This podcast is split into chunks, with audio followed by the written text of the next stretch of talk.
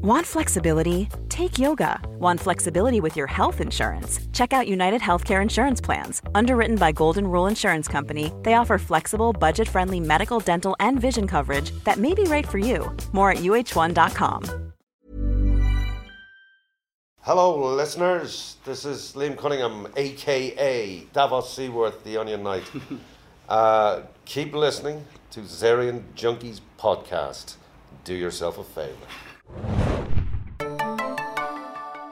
Hallo und herzlich willkommen, liebe Freunde, zu einer neuen Ausgabe des Junkies Podcast.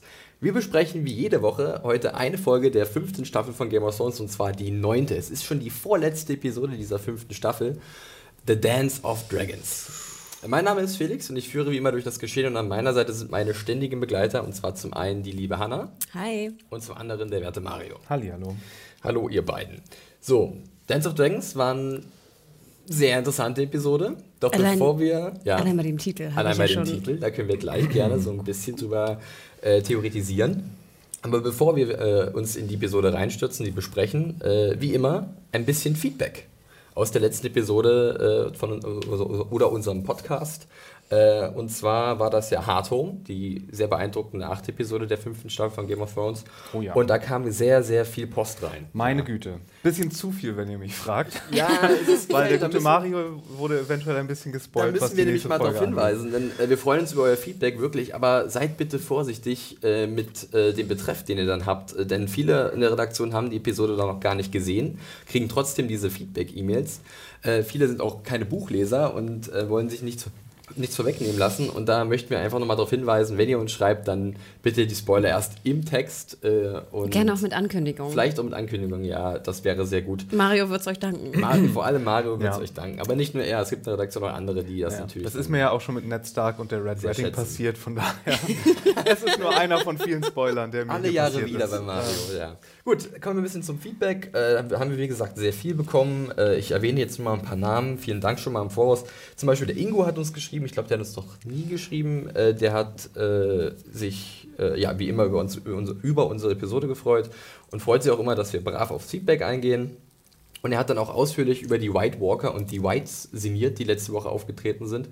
Äh, was auch ich nochmal sehr interessant fand, weil da einige Dinge äh, für mich nochmal klar wurden und ähm, das war sehr schön. Danke Ingo dafür.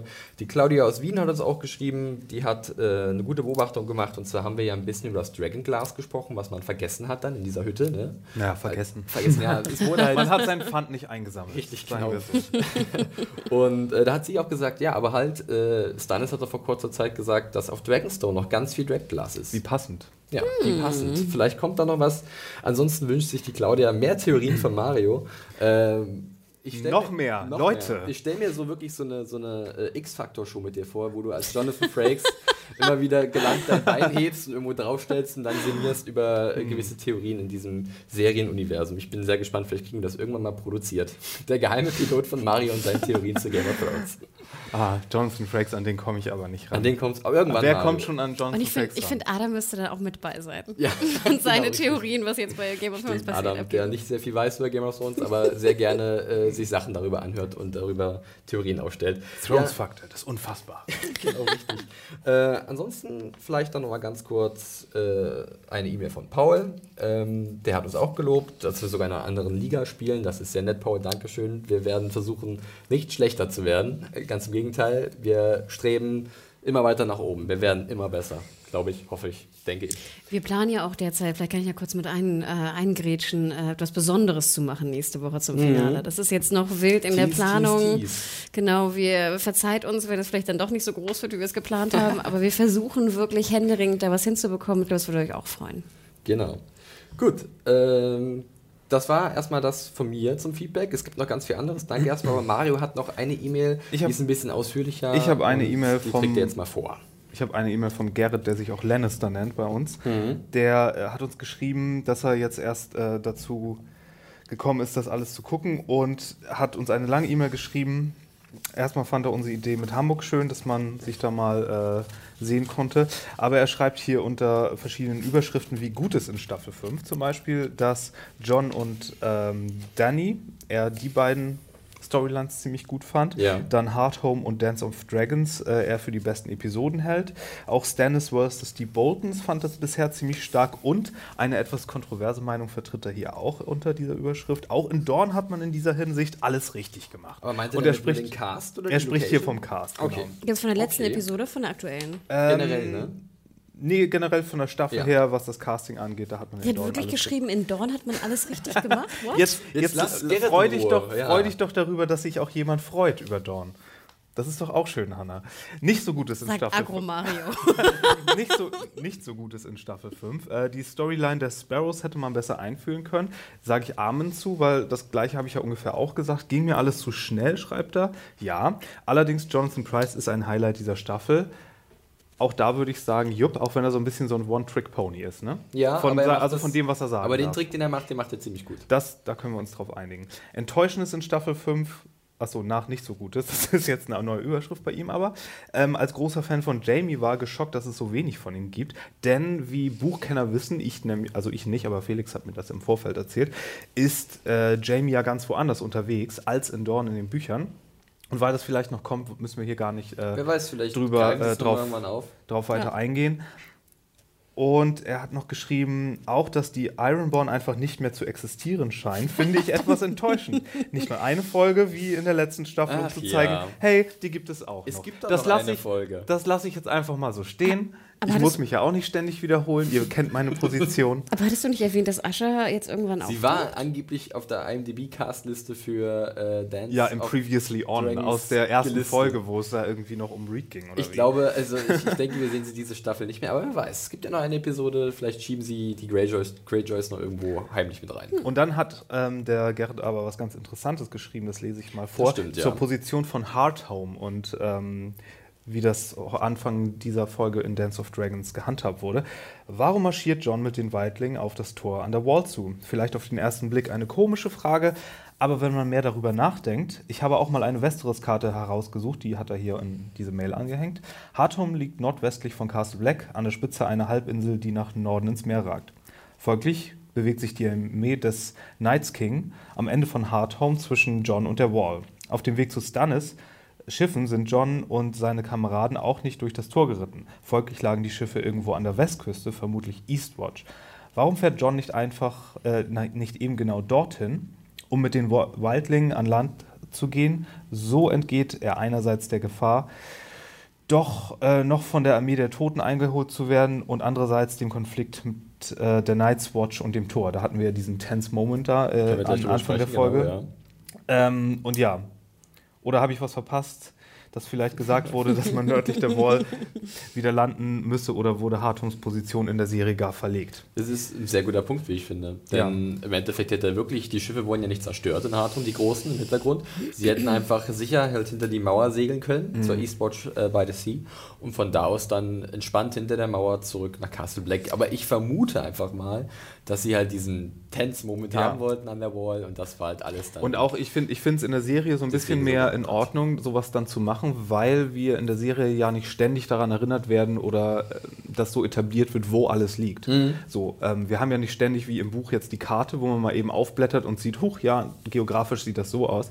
Wir haben am Anfang das Intro, wo wir ungefähr wissen, wo die Wall ist, aber so wie das Ganze geografisch ist, wäre natürlich schön, wenn das ein bisschen mehr Sinn macht, aber ich glaube, dann ist auch so die dramatische Autorenlogik äh, Ja. wichtiger in dem Moment als die geografische äh, man- harte Orientierungslogik. Wo man ja auch sagen muss, ich meine, er ist mit den Schiffen von Stannis dahin gesegelt. Mhm. Also wäre es ja logisch, dass er mit denen auch wieder zurücksegeln kann. Vielleicht könnte man das auch als, als Verpflegungssache einfach abcanceln, sodass die, ähm, weiß ich nicht. Ich hätte gedacht, dass potenziell wären, hätte er mehr retten können, dachte ich vielleicht, dass potenziell die Boote voll sind. Mhm. Weil ich glaube, bei Stannis meinte er auch, er, er wollte irgendwie mehr Boote haben, als er eigentlich bekommen hat. Das finde ich wäre noch eine Begründung. Ja. Im Sinne von, dass dann vielleicht ein paar gesegelt sind und erst mit dem Ah. Rest dann sozusagen über die, musste er durch die Wall. ja, kann, ist möglich, ja. Weil es waren ja irgendwie, wie viele Whitelings waren es? Es waren ja Hunderttausende oder so. Ja. Dass die nicht irgendwie auf fünf Boote passen. Gut, so viel haben sie nicht gerettet, aber Genau. ganz klar, die Masse, die man dann später sieht, jetzt beziehungsweise am Anfang der Episode, wo wir gleich jetzt reinstarten werden, äh, weiß nicht, ob das wirklich alle waren, die sie gerettet haben. Das ist ein valider Punkt, da hast du recht, Hanna. Vielleicht Und nochmal, so. ich glaube auch Lannister, das ist der, er ist im Nordosten, oder? Ist Hardhome. Ich glaube, er hat Ost und West ein bisschen ver verwechselt, oder? Nordosten muss es Genau. sein. Er Vielleicht schreibt hab ich Nordwest. auch verlesen. Also es, ja, nee, ist ja, ist ja Nee, ist gut. Aber es ist super interessant, Lannister, fand Guter, ich. gute Ja, äh, danke- Beobachtung. danke für die Und Mail er hat es auch richtig Fall. gesagt, irgendwie ist es niemand aufgefallen. Nee, ich habe da auch nicht drüber nachgedacht. ja, er schreibt auch bei 70 plus Kommentaren unter der Review von dir, Felix, hat keiner scheinbar erwähnt. Ja, keep it coming. Ähm, also es ist wieder erstaunlich. Wir waren jetzt zum Beispiel bei 100 oder so. Es ist sehr interessant, da reinzutauchen. Man muss aufpassen, dass man den Überblick nicht verliert, weil es wirklich so viel ist. Aber vielen Dank für die reich, äh, reichen Kommentare. Auch nochmal vielleicht speziell, ich habe mir mal einen rausgesucht, den User GhostDog83, der ist mir schon ein paar Mal aufgefallen. Der schickt uns immer wieder ganz tolle kleine Infos, äh, aber auch ein paar lustige Sachen zu den aktuellen Geschehnissen. Ähm, habe ich auch nachher eine Kleinigkeit, wo er uns, glaube ich, zum letzten Podcast darauf hingewiesen hat, was ein schönes Detail war, was mir entgangen ist und euch eventuell auch. Äh, seid gespannt. Uh, tease, tease, Ich habe auch noch tease. eine Sache gelesen in einer Mail. Ich weiß leider nicht mehr von wem. Sorry, wir haben so viel bekommen. Ich hatte das nur zwischendurch irgendwo gelesen. Und zwar hat jemand die Frage gestellt, wo ist eigentlich Onkel Benjamin? Und da habe ich gedacht, stimmt, Onkel Benjamin, den gab es ja auch. Das ist vielleicht Und ist das, ähm, ist das was, was, weiß ich nicht, ist das eine legitime Frage oder möchtest du lieber, dass wir da Ich würde sagen, das lagern wir vielleicht mal aus in irgendeinem besonderen Podcast. Das ist vielleicht bei den Theorien ganz gut untergebracht. Okay. Äh, wir, wir schauen mal, was wir da noch zu machen können. Aber wissen wir, wann er zuletzt in der Serie gesehen wurde? Erste In der Staffel. ersten Folge, oder? Erste. nee, er war danach, glaube ich, nochmal War da. doch mal aber zu ich- sehen? er war noch mal in Ach, er ist nochmal los. ja, ja. Ja, okay. Okay, äh, Hanna, du hast noch ein bisschen was. Mehr Genau. nicht damit so viel, aber wir wollten wir versprechen, wir sind gleich fertig. Wir sind, genau, es gibt ja, es gibt ja immer so einen User, der, glaube ich, bei, bei ähm, YouTube immer rumpupt, dass wir diese scheiß Feedback weglassen sollen. Aber nein, werden wir nicht Nee, tun. aber das ist doch schön, wenn wir sehen, dass die Leute äh, reagieren und auch Spaß an unserem Podcast haben. Das macht uns auch Freude. Und deswegen wollte ich mich nochmal sehr herzlich bedanken für die vielen Kommentare und Rezensionen, die wir bekommen haben via iTunes. Denkt immer dran, je mehr ihr dort äh, kommentiert und liked und schreibt, umso besser werden wir gerankt und umso mehr Zeit können wir darauf verwenden. Vielen Dank dafür. Ich erwähne mal ein paar wunderschöne ähm, Leute und zwar Jaken Herger, irgendwie abgekürzt. Und äh, einen ganz süßen Kommentar von Olli, äh, der uns auch geschrieben hat. Olli? Äh, Olli? Und wir mögen Olli nicht. Wir mögen Olli nicht? Nein, den Ach, ach so. uns Olli. Es gibt aber, wir haben auch einen Fan, der Olli heißt, der auch bei dem Screen Den Olli letzten mögen war. wir. Den mögen wir, okay. ähm, und denkt immer dran, wir haben jetzt ja auch die, ähm, unsere Podcasts bei iTunes ein bisschen aufgespalten. Also wir haben einen eigenen Game of Thrones Podcast äh, eingestellt, damit man das einfach besser finden kann für die Leute, die einfach nur Game of Thrones suchen. Und wir werden das auch in Zukunft mit anderen Serien machen, wie zum Beispiel The Walking Dead, damit es einfach einfacher ist für die Fans wirklich, äh, uns da auch zu finden. Ähm, also denkt daran ähm, und ja, kommentiert fleißig weiter und vielen Dank dafür. Vielleicht noch mal ganz kurz zurück auf den, ähm, die Erwähnung von Mario gerade eben zu dem Fanmeeting in Hamburg. Wir haben ja letztes Mal aufgerufen, dass ihr uns schreiben sollt, wenn ihr Lust dazu habt. Leider waren es ein Tick zu wenig. Ähm, jetzt kann man natürlich schlecht sagen, was wäre denn die Masse gewesen. Ich kann euch sagen, man kann es ungefähr in einer Hand abzählen, die gesagt haben, sie hätten Lust auf das Fanmeeting. Und da ist es einfach ein bisschen zu aufwendig für uns, da wir ähm, wie gesagt, ja auch hier in Berlin sind und wir sind auf jeden Fall am 21. bei, dem, bei der Lesung von George R. R. Martin da. Wir können jetzt aber nicht ähm, für fünf Leute noch vorher halt hinfahren und das Meeting organisieren. Das wäre ein bisschen zu aufwendig. Äh, wir würden uns aber wahnsinnig freuen, wenn ihr uns anspricht. Wir werden am 21. ab 18 Uhr circa ähm, dort sein und dann auch die Kamera aufbauen und Co. Wir werden uns irgendwie noch zu erkennen geben, vielleicht Genau. mit Serienjunkies, Taschen oder ähnliches. Ähm, also spricht, sprecht uns gerne, spricht, sprecht Wer weiß, gerne. was der Abend denn dann bringt. Vielleicht Genau, genau. kann man ja noch vielleicht ein, Also Felix- ein Absackerchen trinken oder so. Ich bin da, ich bin da offen für alles. Genau, also Felix ist äh, bereit. Für sämtliche Schandtaten. So. Und noch eine kurze Info auch. Ähm, wir haben ja, wie gesagt, die vielen Kommentare auch gesehen unter der Review von Felix. Schaut doch auch noch mal bei uns im Forum vorbei. Äh, Da gibt es auch schöne Threads und interessante Fragen. Ähm, ja, guckt mal rein. Wunderbar. So, was fehlt jetzt noch, Mario? Ja. Erzähl doch mal, wo könnten wir denn zum Beispiel die letzte Folge von Game of Thrones sehen, die jetzt noch aussteht? Oh, gut, dass du fragst, Mario. Denn wie jedes Jahr bei unserem Game of Thrones Podcast werden wir äh, von Sky gesponsert. Da freuen wir uns sehr drüber, denn äh, bei Sky könnt ihr die aktuellen Episoden der fünften Staffel von Game of Thrones immer in der Nacht von Sonntag auf Montag gegen 3 Uhr über äh, Sky Go abrufen. Äh, ab Montag dann, 8 Uhr, gibt es dann ganz regulär die Episode auf eurem Festplattenreceiver zu empfangen bei Sky Plus. Und seit dem 27.04. gibt es sogar schon die synchronisierte deutsche Fassung der fünften Staffel von Game of Thrones, immer montags 21 Uhr. Da könnt ihr halt dann auch zum Beispiel nächste Woche das große Finale äh, der fünften Staffel sehen. Awesome. So. Mensch. Jetzt aber Jetzt aber Hotte Hü rein in die Hotte Hü Folge, rein in bitte. die Episode The Dance of Dragons. Hanna hat es schon gesagt. Der Titel ist mal wieder etwas mehrdeutig und auch verräterisch vielleicht für Buchleser. Mm. Äh, wir möchten äh, jetzt gar nicht, Mario guckt mich Soll so. ich mir die Augen. Die Nein, Augen nein, nein, keine Sorge, du kennst uns doch mal, wir sind da sehr vorsichtig. Wir wurden ja schon einmal gerüffelt, dass wir nicht so viele Spoiler aus den Büchern hier erwähnen sollen. Wir machen das ganz, ganz, ganz dezent. Ich fühlte mich ja ein bisschen behupst nach dem Titel. Behupst? Behupst. Erläutere das Wort behupst für Nein, mich. ich, ich habe mich Kennst ja. du nicht? Ist das ein Nee. Fischkopfwort? Ach, ihr ich kenne Ist das auch. nee, also ich Nordlichter mal wieder. Be, be, be, beschissen oder so. Ah, okay. ähm, ja, weil. weil Hinters Licht geführt. Genau. Mir wurde ein Bären, äh, ein Bär aufgebunden. Oh, guck an. Ähm, ja, nee, ich, ich habe natürlich, ich freue mich natürlich sehr über diese, dieses, diesen Drachenshowdown, den wir hier hatten, aber Ja. ich habe ja so ein bisschen gehofft, dass die anderen auch zum Spielen rauskommen dürfen. Und ist ja nicht The Dance of the Dragon, sondern Dance of the Dragons, richtig? genau. Und ich meine, natürlich dachte ich dann so, okay, sie ist eine Targaryen, sie ist auch ein Drache und ja, okay, I get it. Hanna, bei dem Titel, deine erste Assoziation? Ja, ich dachte natürlich sofort an das Buch. Ich war dann ein bisschen, und ich wusste natürlich auch, dass jetzt diese Szene kommen wird. Wir haben es auch in, den, in dem Vorspann so ein bisschen angedeutet gesehen. Ähm, ich wusste auch, dass es nur ein Drache ist, leider, Drogon. Aber ich fand es ja interessant. Wir haben ja zweimal, glaube ich, die Erwähnung von Shireen über Ja. die Geschichte. Und ich muss gestehen, dass ich diesen geschichtlichen Ansatz zwischen dem Kampf der beiden ähm, Drachen oder der mehreren Drachen von den Targaryens, also innerhalb der Targaryens, gar nicht mehr so drauf hatte. Ich Ja, bin ich sowieso da- so bei den geschichtlichen Sachen immer ziemlich schlecht. Ja, ich habe da ein bisschen was rausgesucht. Gut, dass du fragst. Bevor wir halt richtig loslegen, kann ich das ja nochmal kurz erörtern, denn es wird ja später dann äh, erwähnt von Shireen, da sie das Buch liest äh, zu The Dance of the Dragons, was äh, so eine Art Bürgerkrieg gewesen war vor vielen, vielen Jahren zwischen den Targaryens, äh, denn es ging um so eine Thronfolge, wer denn jetzt der neue König wird. Äh, es war ein Kampf zwischen den, ich glaube, es waren Halbgeschwister, Aegon dem Zweiten und Rhaenyra. Und das war halt so Drache versus Drache. Also sie sind halt auf ihren äh, Viechern äh, in der Luft umhergeritten und haben sich gegenseitig den Kopf eingeschlagen. Äh, ja, trägt irgendwie ein bisschen wieder zu diesem Universum dazu, äh, oder dazu bei. Und wie komplex es doch ist und dass da halt eine richtiger Lore, wie man so schön sagt, eine richtige Geschichte äh, erschaffen wurde von George. R. Martin im Hintergrund. Fand ich eigentlich ganz cool. So. Ich fand ähm, ein bisschen blöd in der Folge, dass es dann zweimal erwähnt werden muss. Ja. Oder? Das Okay. fand ich fast einen Tick zu viel. also Das einmal. andere oh ja. war ja die andere Story, ne? Mit dem Typen, der den Spiegel hochhält. Das war ein Teil des Dance of the Dragons tatsächlich, über diese Legende von Sir Byron Swan. Gut, äh, zum Intro wie immer. Äh, es ändert sich nichts ne, seit den letzten Episoden. Es ist immer gleich, aber wie immer der Blick auf die Drehbuchautoren. Diesmal erneut David Benioff und D.B. Weiss. Und inszeniert hat die Episode David Nutter. Und David! Nutter ist ein bekannter Name, der hat schon einige Sachen gemacht. Zum Beispiel welche große, große Meine beiden Thrones Lieblings- achso. Episode? Ach so, du wolltest jetzt Ja, was die, anderes? er hat die 9 und die 10 gemacht, der dritten, glaube ich. Richtig, hat The Reigns of Castamere, The Red Wedding inszeniert und auch Misa, die, äh, das Staffelfinale der dritten.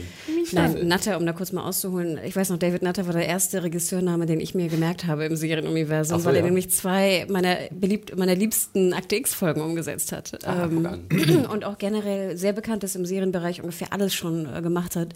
Und früher so als der, ich glaube, es gab so ein Spitzwort, äh, Spitzname für ihn, der Pilot Whisperer oder so. Ich Ja, glaube, ich habe das, das hab mal im, mal im gehört, Podcast ja. irgendwie Er hat gesagt. zum Beispiel auch äh, vor kurzer Zeit den, also vor kurzer Zeit, vor einer, ein, ein bisschen ist es schon her, den Piloten von The Flash inszeniert. Genau, weil es war galt früher so die Regel, wenn du Natter äh, besorgst für den Piloten, geht die, wird die Serie bestellt.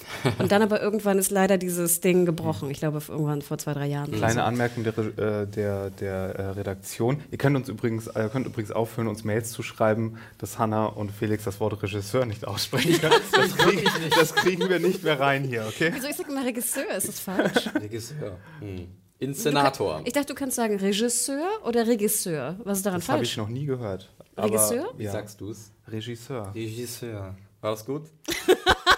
Ach, wir, wir, wir bessern uns noch wirklich. Ich hab's ja gesagt, wir werden uns bessern. Also ich Selbst bleib in der bei- letzten. Ist das echt so? Man kann Regisseur nicht sagen? Das, ach, mach doch wie du willst. Mir ist es total egal. Äh, ein Thema für einen anderen Podcast. Der. Aussprache-Podcast der Serienjunkies seid dabei. Da laden wir Adam ein, der auch sehr gut Wörter aussprechen kann, wie zum Beispiel Charakter. Liebe Grüße an Adam an dieser Stelle.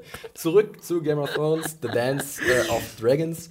Äh, ja, Natter hat inszeniert und ich finde, man merkt auch seine Stärken sogleich, denn was mir auffällt bei ihm ist, dass er halt jedes Mal hervorragend einen, einen, einen Aufbau inszenieren kann von verschiedenen Szenen, dass er die halt extrem hochschaukelt, sehr geschickt, sehr taktvoll und das macht sich mehrfach bezahlt in dieser Episode. Legen wir los mit dem Handlungsstrang an der Wall. Ja, wir beginnen nicht mit Camp Stannis, wo eigentlich der erste Shot ist, sondern wir gehen erstmal zur War, wir machen das wieder ein bisschen chronologisch. Mhm. Ähm, Wo es eigentlich auch ziemlich cool losgeht, finde ich. Also äh, John stapft durch den Schnee und hinter ihm eine gewaltige Weitlingmasse äh, und auch Riese Wunwun, Publikumsliebling oh. aus der letzten Episode. Ähm, He's so tired. Ja, Gerrit hat es ja schon geschrieben eigentlich. Warum sind sie den, den, den, Seeweg gegangen? Jetzt muss halt dieser dramatische Moment kommen. John steht vor verschlossener Türe und oben steht Dr. Cox von Westeros, äh, Alpha Thorn, und blickt äh, mürrisch hinunter und lässt sie ziemlich lange warten. Ich fand es zwar ein cooler, also ein cooler Einstieg in die Szene, der sehr spannend war, oder? Vor allem, was ich sehr schön fand, war der Blick von äh, Dr. Cox hinunter, wo du auch mal wirklich das Ausmaß siehst. Also ja. Mir geht es ja immer um die Anzahl der Wildlings und jetzt war die Anzahl wieder genau richtig. Es war eine Menge und das fand ich gut. Mario auch, der sagt nichts. Wunderbar. Eine äh, Sache fiel mir auf, ich weiß nicht, ob ihr das auch gefragt ja. habt, es kommt auch in den nächsten Szenen vor. Ich dachte die ganze Zeit, warum tragen sie keine Mütze? Oder kein Schal oder irgendwas auf dem Kopf. Ich fand teilweise, dass John aussah wie so ein begossener Pudel, weil der Schnee hat ihn so ein bisschen erdrückt. Passt und hat ja gut wieder, zu seinem ja, Gesichtsausdruck. So ein bisschen, ne? ja. ja, aber vom, du denkst doch auch, ich meine, wir alle hatten schon mal, ich weiß nicht, ob ihr schon mal im Schnee wart, mit äh, nassen Haaren. Das ist einfach mhm. super scheiße, weil man sofort irgendwie eine Erkältung kriegt. Und äh, interessanterweise in den ersten Einstellungen haben sie alle keine Mütze auf. Alle nicht. Also ja. Sam, John, alle, die rumlaufen nicht. Und danach haben alle einen Schal drauf. Ich glaube, es gibt auch keine Drachen, Hannah. In dieser Welt sind Mützen verboten, zumindest an der Wall, weil das sieht dann einfach doof aus. Erinnere dich an die Schlumpfmützen von ich den, weiß, von den äh, weiß. Äh, Fries. Also, Wie gesagt, mir würde ja so ein Schal einfach reichen. Aber ich musste, ich musste sehr lachen, weil das ja. war, ich war ein bisschen abgedenkt davon. Aber also, dann sieht man ihre tolles drei, drei Wintertaft nicht. Genau, ja. äh, ja, es geht dann doch rein äh, in, in, in Castle Black und. Habt ihr euch auch gefragt, wie Wund Wund da reinkommt? Ja, der hat sich irgendwie ja, durch, passt schon. durch den. Nee, und das fand ich nämlich ganz süß. Bei dem nächsten Cut sahst du, wie er sich so. Ja, das war sehr cool. Und das, das ist immer wieder aus. wunderbar, wenn die, wie die Leute reagieren, wenn sie zum ersten Mal einen Riesen sehen. ja. Oh, die gibt es ja wirklich. Ich stehe ja total auf diese ganzen Szenen, wenn Leute plötzlich zum ersten Mal irgendwas Magisches oder ja. irgendwas, was seit tausend Jahren tot sein soll, sehen, wie zum Beispiel Tyrion mit seinem Drachen mhm. oder überhaupt irgendwas. So, da stehe ich ja total drauf. Diese Reveal-Momente auch in jedem Film, wo irgendjemand so geheime Kräfte hat und dann die Szene, wenn so die Freunde mitbekommen, hey, der kann ja zaubern oder so. Das ja. stehe ich total drauf. Deswegen geht mir da immer das Herz auf. Und das find, war so schön gemacht, dass wir aus der Perspektive von Wun da auch sehen, mm. wie Sam und Co. da unten Super. stehen und zu ihm hochgucken. Das war ja. sehr süß. Besonders weil Wun auch ein bisschen erschöpft war. Ne? Man hat es mir angesehen, so, pff, war ja schon anstrengend, die ganzen Viecher abzuwehren. ähm, John, derweil, äh, ist mal wieder so ein bisschen auf Trauerklos-Tour. Äh, und wir sagt, bekommen ach, wieder. Ich habe hab versagt. Ganz, ganz, kurz, wir kommen gleich dahin, Mario. Ich weiß, was du sagen willst. Aber John sagt sich erstmal, ah, ich habe versagt, ich konnte dich alle retten. Aber im Endeffekt, Sam spricht ihm Mut zu, du hast doch genügend. Also, du hast viele Menschen gerettet, äh, viele Familien. Und das fand ich einen ganz schönen du Moment. Du hast den gerettet und, und den und, und sie. die. Und, genau. War so ein bisschen Pep-Talk für den niedergeschlagenen John. Äh, und dann taucht mal wieder unser aller Lieblings Stuart so, Olli auf, der oh. gemein weißt du, bei dem, bei dem, bei dem weniger als nicht subtilen Foreshadowing, was Shireen angeht, by the way, called it. Hm, ja, ja, so ja, was von. Und äh, also das mit Olli, das, oh, das geht mir, also ich, was immer da nächste Folge passiert, geht mir jetzt schon tierisch auf den Sack. Ich fand es so schade, dass diese es Szene drin war. Die hat für mich die ganze Szene fast so ein bisschen kaputt gemacht. Mhm. Ich dachte so, oh, lass doch diese zwei Sekunden. Es ist nicht wirklich raus. subtil, ne? Wir, wir, wir verstehen es. Genau. Er macht alles kaputt. Ja, äh, wo ich sagen muss, also ja, das, das war für mich auch so ein bisschen mhm. überflüssig und es ist so ein Hinhalten, ja, irgendwas muss kommen, irgendwas wird kommen, egal was kommen wird, wir werden es sehen. Was, ich mir, was mir gut gefallen hat in den Szenen, war dann noch ganz kurz dieser Austausch zwischen äh, Thorn und John, wo halt dann noch Thorn ihm sagt, hier, ähm, du hast ein gutes Herz, aber du wirst uns alle um die Ecke bringen oder das, du wirst uns alle ins Verderben äh, stürzen.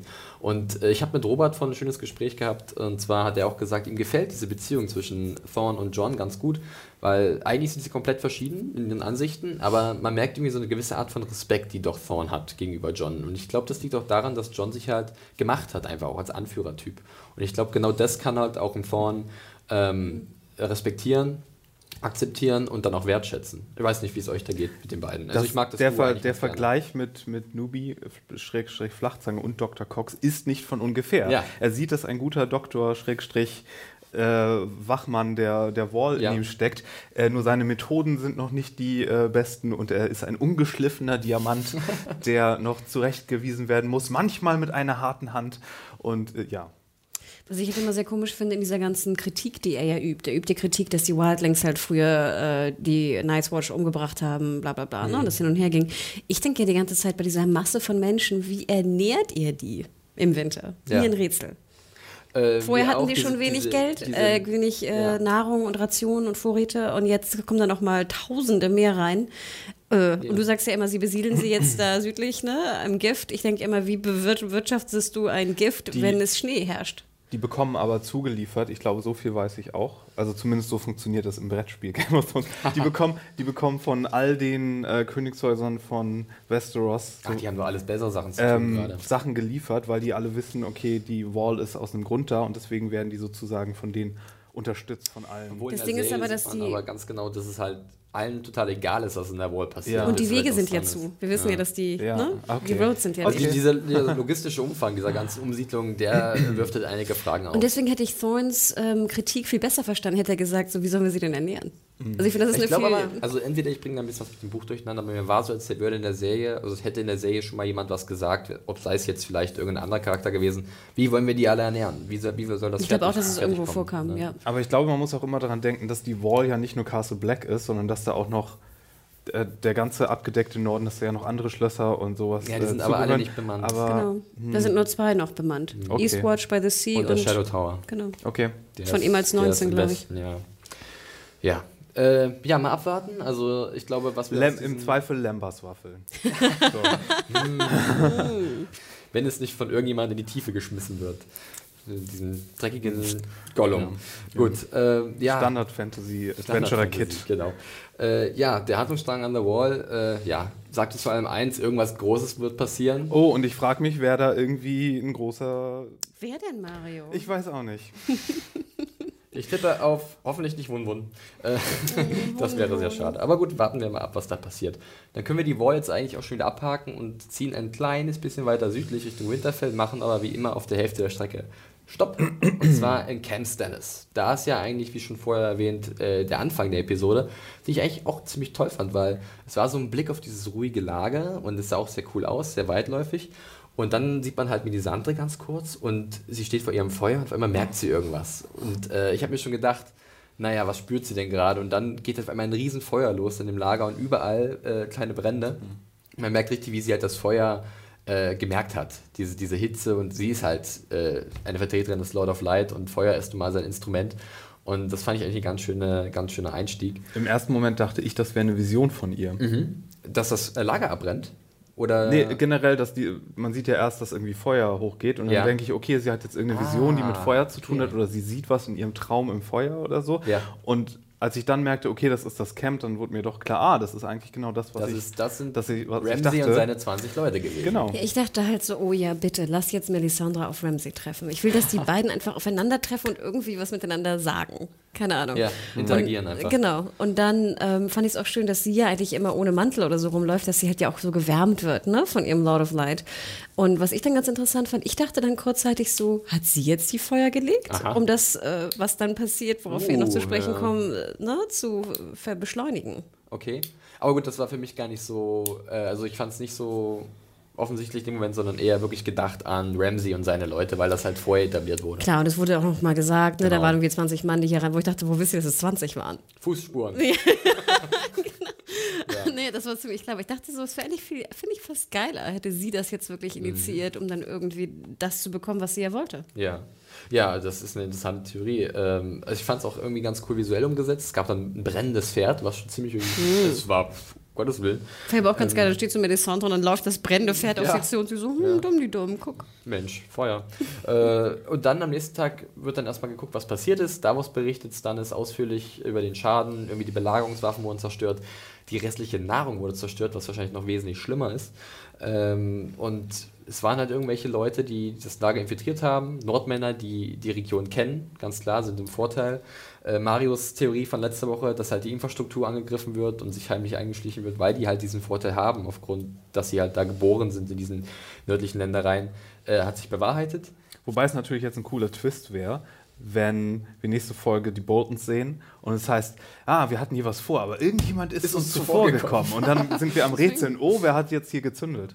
Das wäre natürlich wieder das, eine, das natürlich, eine twistige Verschwörung. Also langsam, aber langsam erwärme ich mich für diese Theorie, die ihr bei dir gerade zusammen aufstellt. Das wäre ja, manchmal habe ich ja scheinbar auch recht, obwohl ich das manchmal meistens gar nicht so ernst meine. Aber ähm, nee, da, diese Folge Ja, es ist dann auch irgendwie, also Stannis sagt ja dann auch hier, die Wachen, die gepennt haben, die, die ihn jetzt richtig ankragen jetzt. Er bleibt ja hart und das, wir haben ihn ja auch kennengelernt. Und Davos meint aber, ja, wir können eigentlich nicht weiter vorrücken. Wir haben kein Essen mehr, äh, wir sind extrem geschwächt, die Soldaten frieren sich hier den Allerwertesten ab. Und selbst nach, zurück nach Castle Black wird schwer, weil halt das Essen zerstört wurde. Also es wird schon hundertprozentig klar, dass äh, Die Lage sie verrecken. Genau, sie werden sterben, wenn nicht irgendwas passiert. Genau, richtig. Und dann gibt es halt schon den ersten verräterischen Blick von Davos in Richtung Melisandre und Celise. Und da, ich habe es mir ein paar Mal aufgeschrieben, das ist mein Oh-Oh-Moment Nummer eins. Ja, in diesem Handlungsstrang, wo ich weiß, okay, es ist schon, Mario schüttelt den Kopf, es, es war so klar. Es war, so Es klar. war mir vorher schon klar, Ja. weil ich meine, du machst Stannis nicht einfach nicht, zum ehrlich. of the Year, ohne da nicht irgendwas passieren zu lassen. Und ich meine, wenn du, wenn du da, wenn du spätestens bei, wo Sir Davos da kommt, ja, Mhm. bei ihr ankommt und ihr das Ding schenkt und nochmal daran erinnert wird, ach, du hast mir das Lesen beigebracht, was bist du nicht für ein nettes Kind. Wenn dir da nicht aufkommt, was da passiert, dann Ja. hast du nicht genug Filme gesehen in deinem Leben oder Geschichten generell. Und es war hier wirklich, also es war Auch für die neunte, wieder, ne? für die neunte Folge von Game of Thrones war das so schlecht implementiert. Schon die ganze Staffel lang. Das ist, also es war nicht ansatzweise so ein Schock wie irgendwas anderes, was wir in der neunten Folge bisher hatten. Egal wie naiv hier man, man hier rangeht. Das war. Ich finde, da gibt es eigentlich nur einen Ausdruck für. On the nose. Ja, ja. es, es ist wirklich alles andere als subtil. Und da, äh, es war auch einer meiner Kritikpunkte, die ich halt in der Review auch erwähnt habe, dass alles so, man hat das schon wirklich kommen sehen von weit her. Ähm, das ändert aber nichts daran, weil ich muss jetzt auch wieder mal wieder ein bisschen verteidigen, dass der emotionale Payoff, wie man so schön sagt, am Ende doch ziemlich groß ist, zumindest bei mir. Bei vielen anderen anscheinend auch, denn wenn ich das so mitbekomme, äh, bei dem Feedback, bei den Kommentaren, die ich lese auf unserer Seite, die Leute regen sich wahnsinnig auf, weil sie echauffiert sind, weil sie emotional mitgenommen wurden und äh, werden das nicht so schnell vergessen, was dann passiert. Ja, ich fand es auch äh, generell, also von, von jedem Aspekt her überhaupt nicht ähm, elegant eingebaut oder sonst was. Okay, es war subtiler inszeniert als andere Sachen, die wir äh, äh, gesehen haben äh, in, in dieser Staffel so. Äh, und ähm, mit diesem ganzen religiösen Aspekt, da hätte man da was Interessantes draus machen Ja. können, so. Aber in, in diesem Fall war das auch so, es, es wurde nicht wirklich erklärt, also wir hatten von Anfang an ja diese Option für ihn da schon seit einer halben Staffel, so, hm, macht das oder macht das nicht. Und dann brauchst du dir nur die Frage stellen, oh, in welcher Serie befinden wir uns hier? Game of Thrones, natürlich macht er es. So, das war schon so ein Giveaway. Und dann auch, wie es hier, die, die Notwendigkeit wurde hier auch überhaupt nicht Kannst stark du, ja? genug äh, thematisiert. Also, dass das wirklich machen muss. Deswegen kam es wirklich so wieder so sehr Effekthascherei-mäßig rein.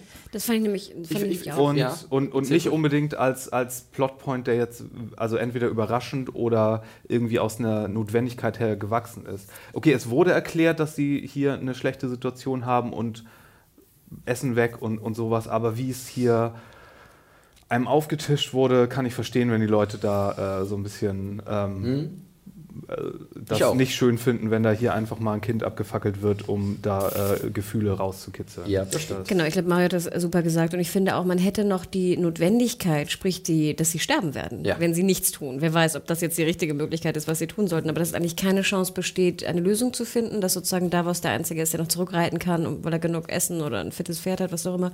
Ich finde, das hätte man noch ein bisschen deutlicher machen können. Wenn wir uns Und- jetzt zurückerinnern, erinnern wir uns an diese ganzen Bilder, wo dann so schlotternde äh, Kämpfer äh, ne, so an der Essenstheke standen. Ne? Und da war so eine Szene, wo er so, ein, so eine Schale hielt und die so ganz doll Ja, zitterte. ja. Ich weiß nicht, ob ihr es gesehen habt. Ich glaube, da versuchten die Macher oder Natter oder wer auch immer nochmal diese Notwendigkeit noch ein bisschen zu verdeutlichen. Aber ich gebe dir recht, Mario, es hat eigentlich nicht funktioniert und sie hätten es mehr machen müssen. Ähm, das Wort Notwendigkeit, da will ich gerade nochmal zurückrudern, weil ich habe ich hab, äh, auch so ein bisschen argumentiert gelesen in den Kommentaren, dass ja, ist ja ganz logisch, dass er das machen musste und so. Das Wort Notwendigkeit nehme ich hier mal zurück, weil ähm, an dieser Stelle würde ich jetzt nicht so, so harte Logik irgendwie ins Spiel bringen, so oh, ein Mädchen gegen ganz viele. Ne? Es gibt Sachen, die sollte man vielleicht einfach nicht machen, egal, Zum Beispiel seine was die, eigene Tochter verbrennen. egal was die Konsequenzen sind. So und wenn dann halt eine ganze Armee drauf geht. Es gibt Sachen, die, da, da kann man sich auch anders entscheiden und dann halt die Konsequenzen in Kauf nehmen, ohne dass man da jetzt so eine harte, einen harten Algorithmus ran Ja. machen muss. Und selbst als Storyteller oder als Vater, äh, das funktioniert auf beiden Seiten. Und äh, ich weiß nicht, ob wir das hier gebraucht haben. Ähm, Ähm, Aber es würde trotzdem, finde ich, die Entscheidung von, von Stannis äh, einem deutlicher machen oder zumindest die Effekthascherei einen Tick minimieren. Gut, ihr habt dich jetzt schon fast leer geplappert zu dem Thema, wo ich noch gerne ein bisschen anders vorgehen wollte. Ich wollte nämlich erstmal noch äh, erwähnen, dass erstmal Star Wars wirklich aus dem Weg geräumt wird von Stannis. Der ist ja wahrscheinlich derjenige, der am ehesten was dagegen machen würde. Der kriegt dann noch eine schöne kleine Szene mit Shireen, die aber das nur wieder bekräftigt. Vielleicht hat er das Camp angefeuert, äh, angezündet, weil er schon wusste, dass das passiert. Ja, aber dann hätte ja Shireen geopfert, das will er ja nicht. Was? Meinst, oder was meinst du jetzt? Ja, stimmt. Das, wär ergibt ja überhaupt Quatsch. keinen Sinn. Ich dachte so, hä, damit er, damit er nach Winterfell reiten kann? Ja, nicht, nicht, ja, siehst du, Du jetzt, das nur- kommt dabei raus, wenn die Leute zehn mehr Theorien wollen. Nur 10 Theorien Das pro kommt dabei raus. Ihr müsst mich, ihr müsst mich Das war die all- selber. erste. Also was ich ja interessant fand, weil wir hatten ja auch dieses Interview, oder ihr hattet das Interview auch gemacht mit Ja. Liam Cunningham. Und ich musste so lachen, weil ich fand, hier in der Szene war er super. Ich Er fand, war klasse. Typisch Sir Davos. Er war sozusagen geordnet. Er war irgendwie knight-like, obwohl er ja eigentlich aus sehr niedrigen Mhm. Verhältnissen kommt. Ich fand, er war süß. Auch das Zusammenspiel zwischen ihm und der Ingram heißt sie, glaube Carrie ich. Ingram, ne? genau. Total süß. Dann noch so das Küsschen auf die Stirn. ne? Und ne, meine Söhne, ich hatte so wenig Zeit für die. Es war wirklich wunderschön inszeniert. Es war wirklich perfekt. Aber selbst das war natürlich jetzt natürlich äh, ne? Zielgerichtet. Genau, Oh, zielgerichtet oh, Moment darauf Nummer zwei, ja. Und besonders, weil er auch dann noch, äh, so, äh, Davos sagt ja zuvor auch zu Stannis, ja, kann ich vielleicht Shireen und deine Frau mitnehmen zu Wort? Nein, er die versucht bleiben hier. alles. My family komm, stays with me. Shireen kann doch mit, die, es ist doch kein, kein Platz für sie. Nein, die bleibt auch hier. Da merkt man schon, okay, irgendwas geht vor. Davos macht es dann auf dem Weg, ähm, nachdem halt diese kleine Szene mit ihr, oder mit ihm und, und Shireen äh, zu sehen ist, wo er, wo er ihr noch ein kleines Geschenk gibt, ein Hirsch, passend zum Wappentier Mhm. von, von Stannis. Also wirklich zuckersüß, aber leider doch sehr Ich finde, es verräterisch. hätte jetzt noch fast nur noch gefehlt am Ende, dass dann so der Hirsch so im Schnee liegt. Oh Gott, oh Gott, das, das wäre so ein bisschen, da wäre es wieder ein bisschen Oh nee, das halt, nee, nee, nee, das heben wir uns für nächste Folge auf. Wenn, wenn äh, Davos wenn wiederkommt Davos und das kommt Hirsch und den verkohlten Hirsch sieht. So. What have you Ich, done? ich freue mich schon so drauf. Ja. Ja, ähm, es gibt aber noch eine weitere Szene, wo ich mich auch wirklich ein Kloß im Hals hatte, und zwar als Stannis da mit Shireen spricht. Ne? Er äh, sucht sie auch nochmal auf und sie liest halt gerade in diesem Buch, was wir vorher erwähnt haben, The Dance of, äh, of Dragons. Äh, und ähm, da wird halt so ein bisschen diese, seine Entscheidung, also ich, ich hatte das Gefühl, er will sich so ein bisschen rechtfertigen, wenn man das so sagen kann. Ich mache gerade Gänsefüßchen in der Luft.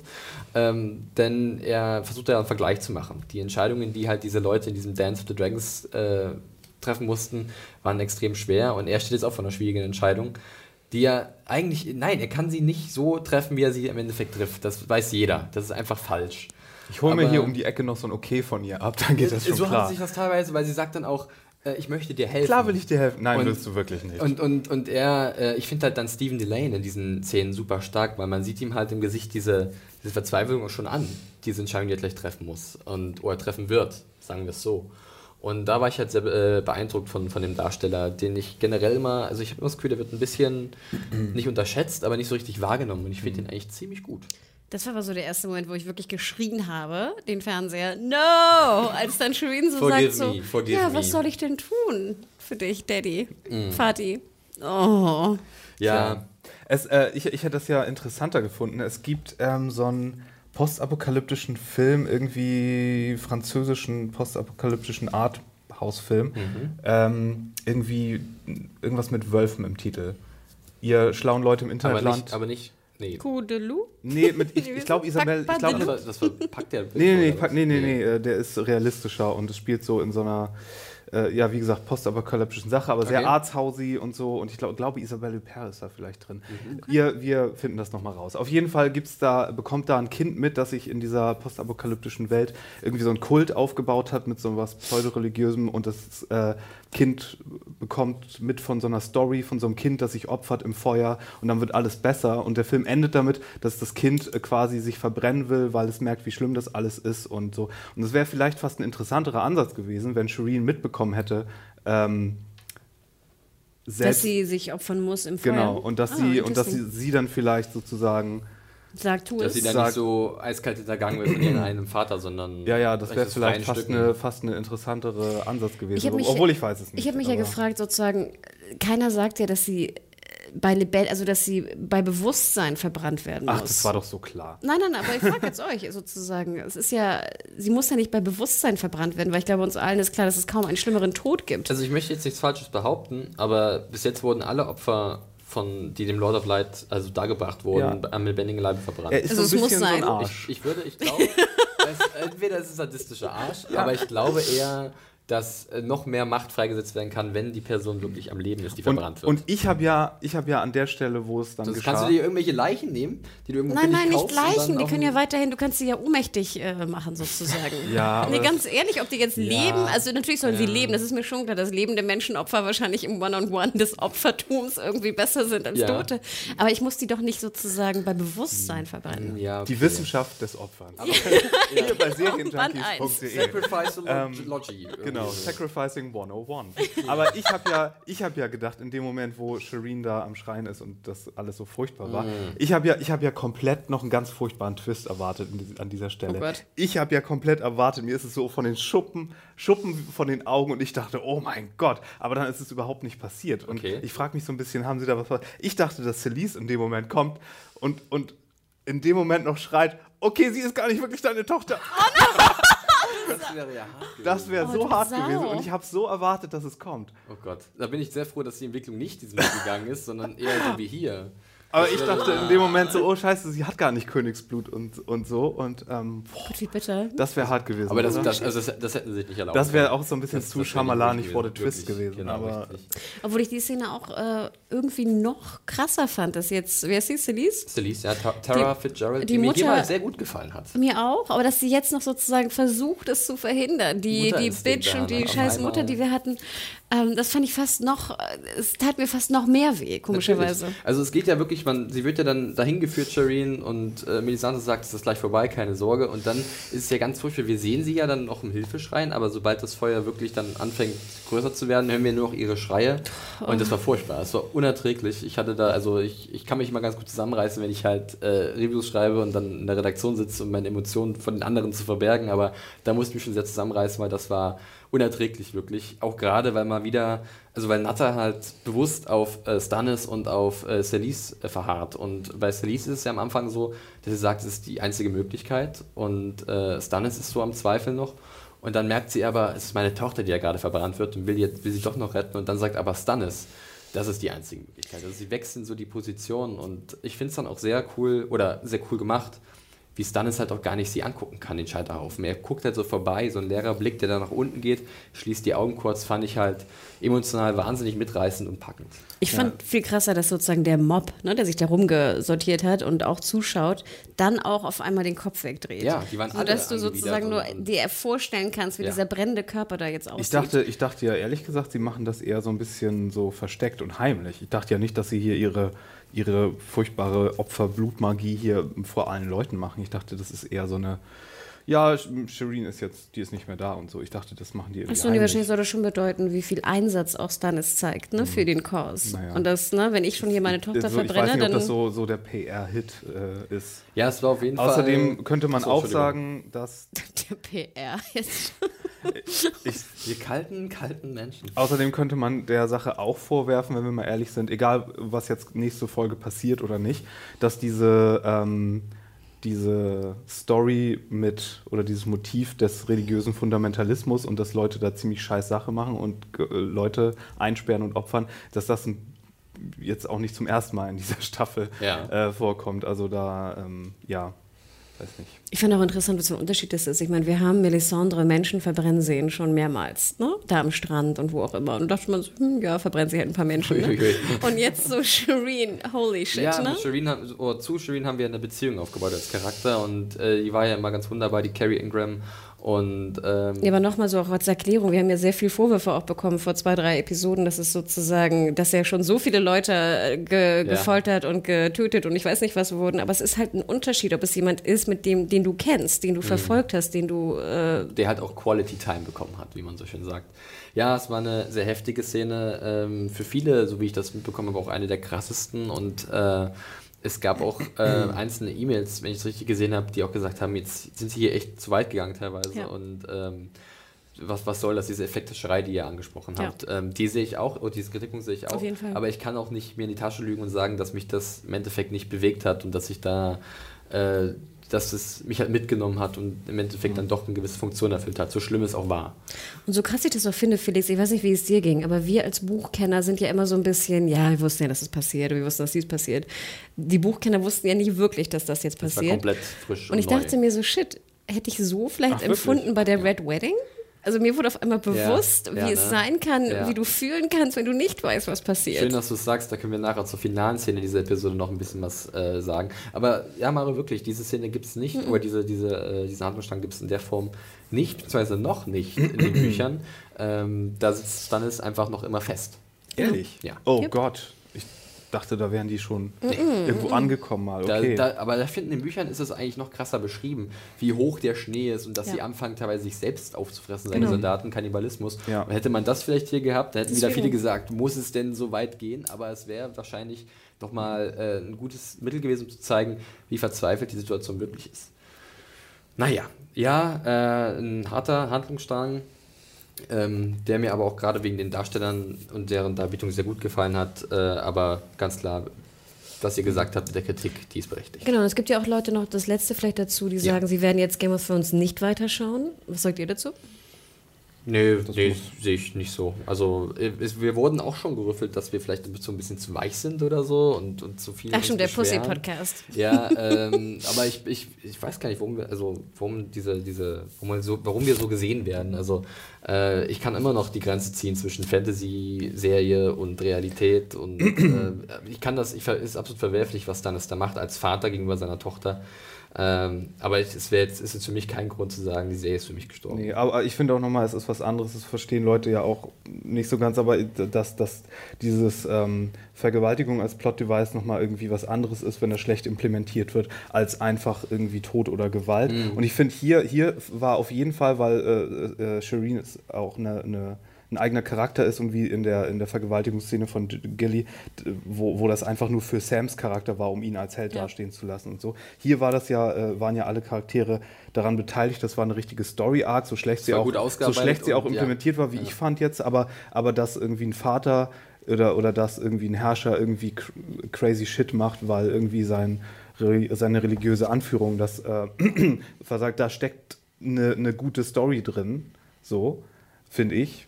Ähm, und die hätte nur besser, ja. An manchen Stellen wahrscheinlich. Ja, und hier, hier kam es auch einfach so äh, auf all das, was wir schon hatten, irgendwie, oh, wir können wir das noch toppen. Oh ja, verbrennen wir ein Kind. Das finde ich, da finde ich es Ja. absolut legitim, wenn Leute sagen, Absolut. das ist, äh, das ist mir zu viel Ja. und so. Und, aber das haben Leute ja auch schon gesagt, irgendwie, das ist ja nicht so, dass Leute das nicht auch gesagt haben bei Oberyn damals Ja, in, in. Folge 9. Und das ist absolut legitim, wenn Leute sagen, ähm, das ist mir persönlich zu hart.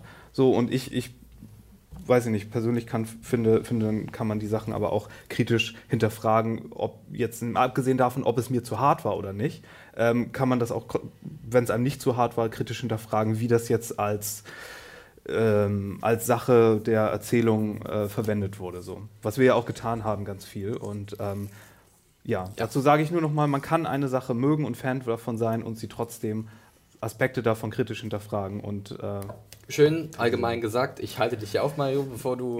ja, nein, Nein, aber es war wichtig, was du gesagt hast. Es war richtig, auch was gut, du gesagt ja. hast. Ähm, ich denke, da triffst du unsere Meinung hier in diesem Podcast sehr gut. Oh Mann, wir haben, das wird so lang heute. Ja, ich eben. merke das schon. Also, schnell auf nach Zack, Dorn. wir machen einen Haken hinter Camp Stannis. Wir begeben uns nach Dorn. Ich bin jetzt mal gespannt, denn ich habe mir aufgeschrieben, ich finde es besser als zuvor. das weil war die- auch nicht schwer. Nein, also ich werde heute mal wieder Dorn verteidigen, denn ich finde, man gibt jetzt den Charakteren mal ein bisschen mehr Raum, ein bisschen mehr Zeit.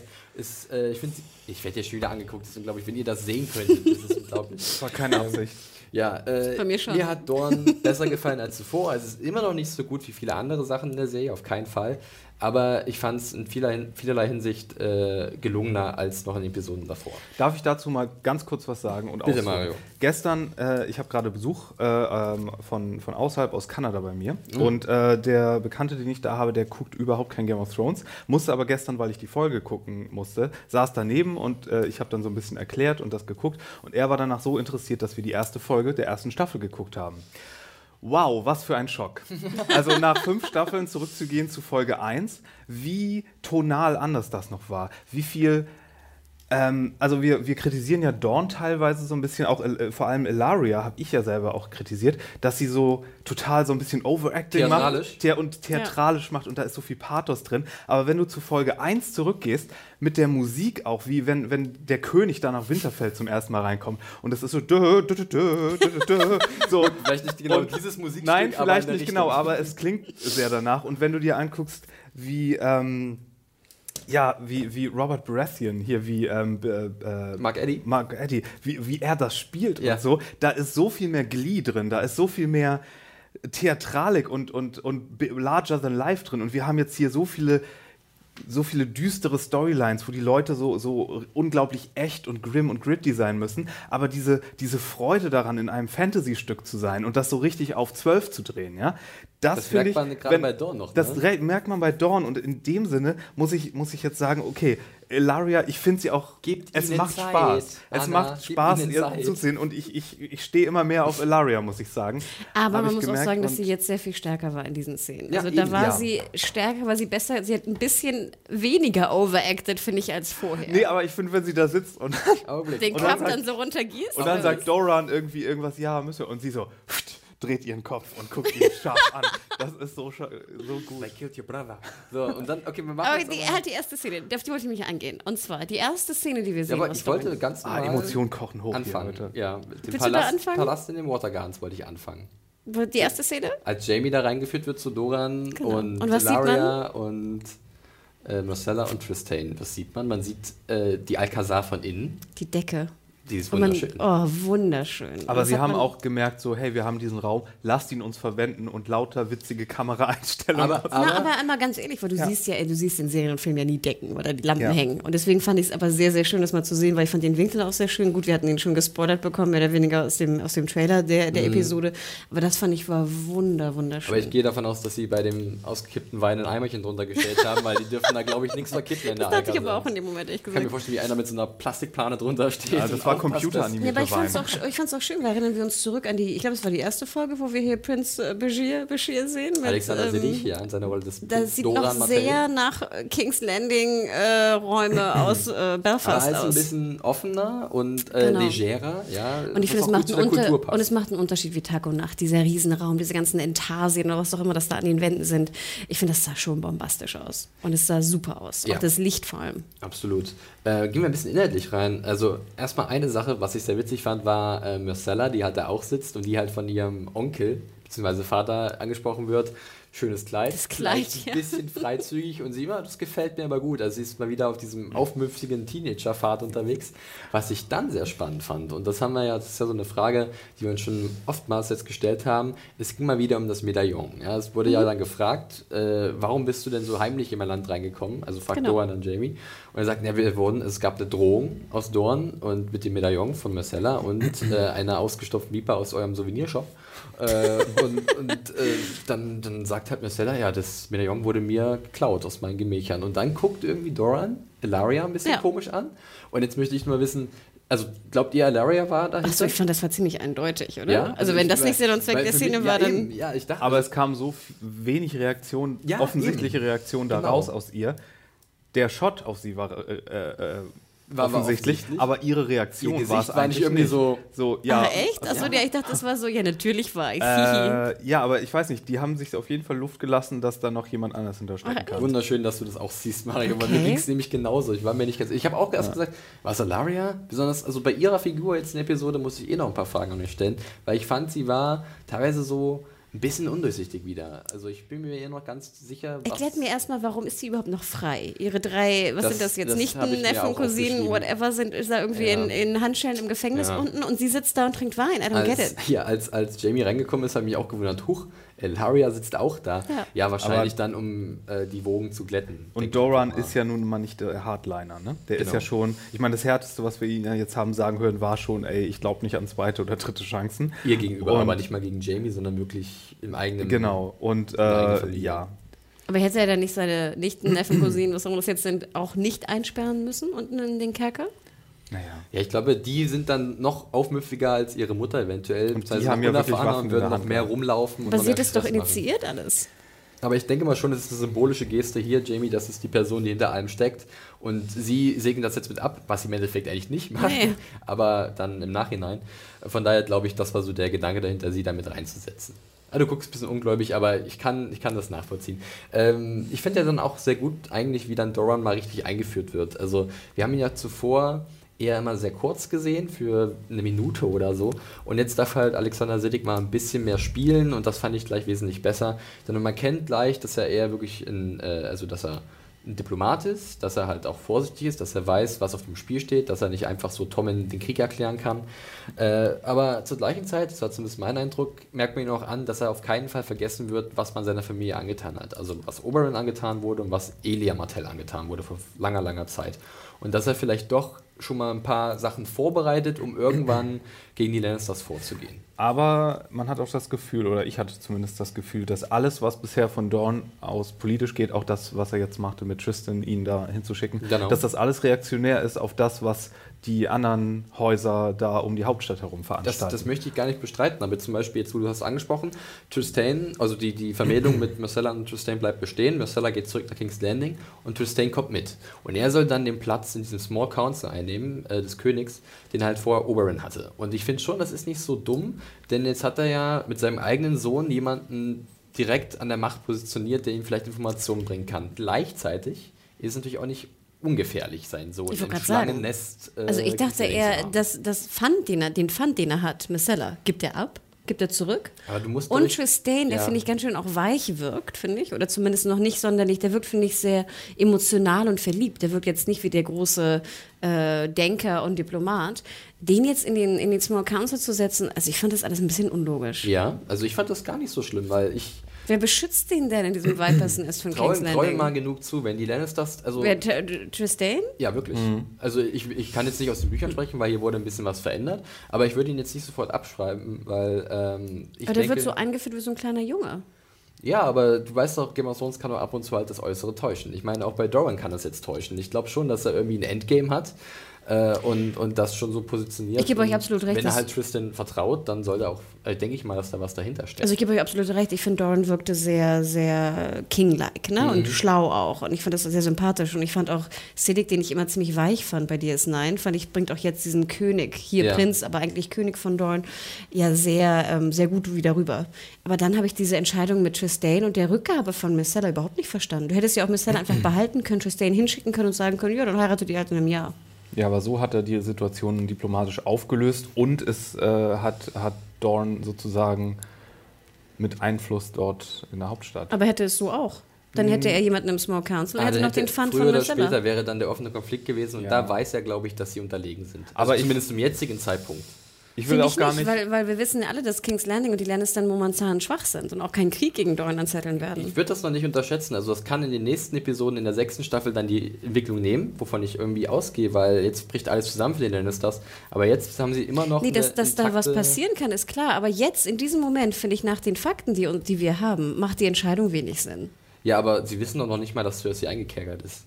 Das Nö, doch muss ja nicht. Worden. Aber auch wenn Cersei sozusagen weiterhin Queen Regent ist, heißt trotzdem, dass die Lannister momentan schwach sind. Ich glaube, es ist zu riskant, es wäre zu riskant von Doran, wenn er jetzt äh, sehr aggressiv spielen würde und sage, wir haben. Er muss ja gar nicht aggressiv spielen. Er kann einfach Missella behalten und hier Tristan hinschicken. Das ist ja schon eine Art. Äh, er schickt seinen einzigen Vielleicht haben Sohn sie ja dahin. doch noch einen anderen äh, Hinterplan. Ich glaube auch. Da möchte ich das, was Felix sagt, äh, gar nicht äh, abweisen. Also ich fand es ich diplomatisch ja und salesmäßig Es war deeskalierend und ich glaube, das ist der, der, beste Weg zur Zeit. Für, und es ist auch Dorans Art eher. Und er hat ja Jamie auch noch. Jamie ist bei ihm illegal eingedrungen und wollte seine, seine Nichte in Anführungsstrichen befreien. Also er hätte allen Grund dazu zu sagen: Hier, ja, nimmt den aber Justin ganz ehrlich, Aber all die, ja.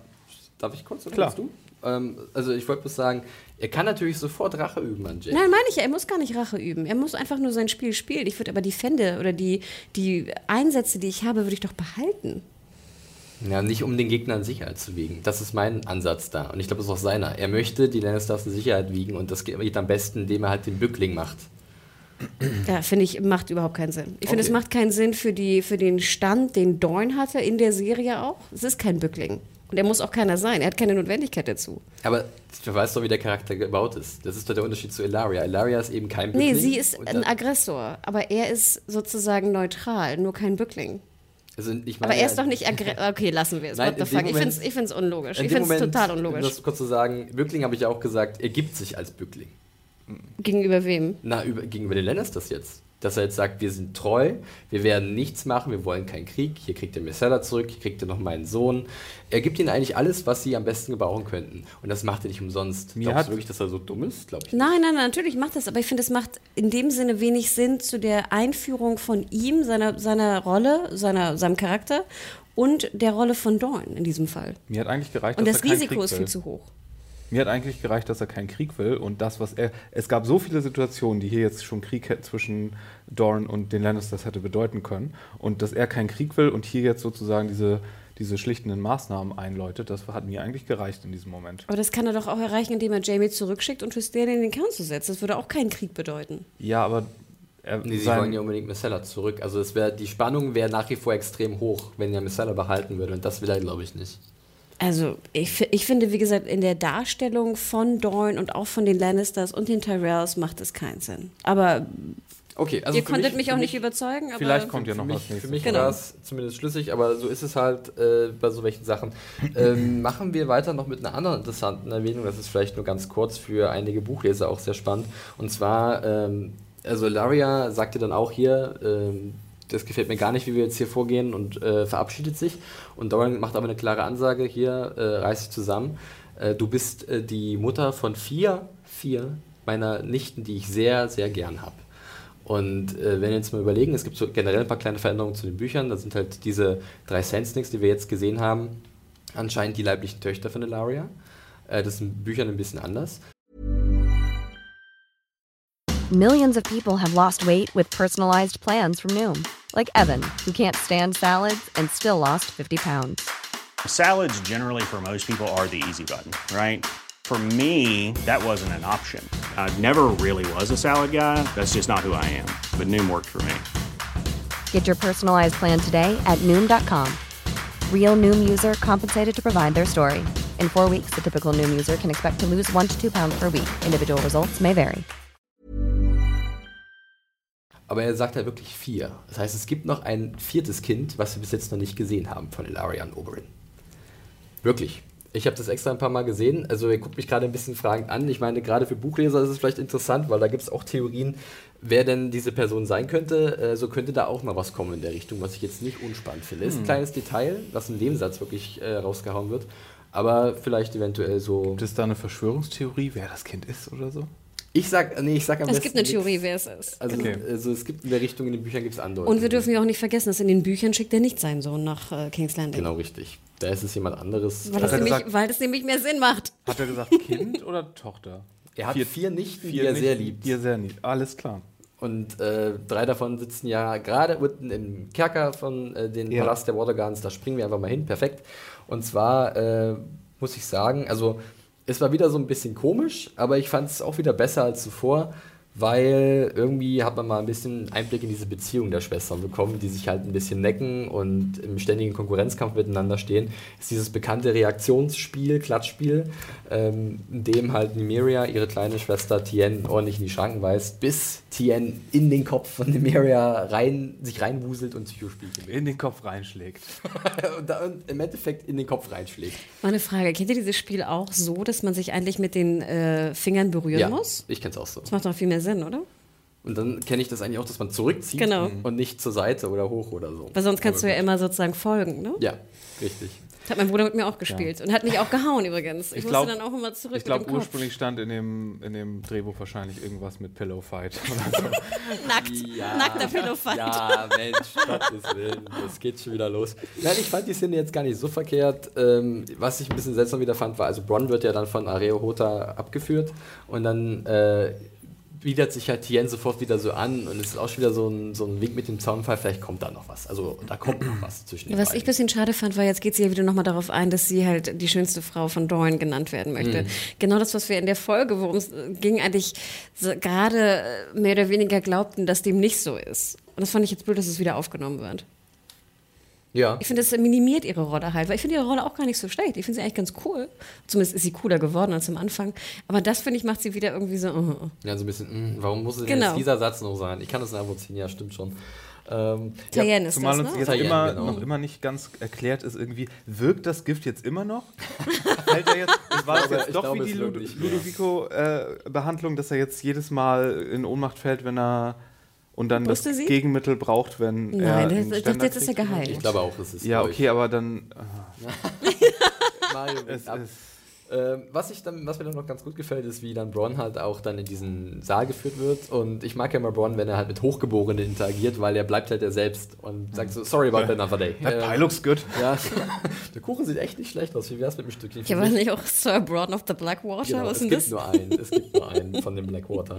Ähm, ja, und Tristan darf ja dann die Entscheidung treffen, wie mit Bronn ähm, verfügt wird. Ja, er hat ja einen, ja, er hat, er hat ja einen Hochgeborenen angegriffen und äh, ja, die Revanche folgt auf dem Fuße. Äh, Areo Hota darf einmal mit dem Ellbogen ins Gesicht langen von Bronn, ähm, der danach wahrscheinlich ein bisschen Süppchen bekommt. Das haben sie so Kuchen. aufgebaut, auch so unter einer Bedingung. Ja, und dann so, und dann kommen sie da rein und dann, ja, unter einer Bedingung bist du aber eine Frau. Und ich so, oh, oh, was kommt jetzt Interessantes? Bombsch.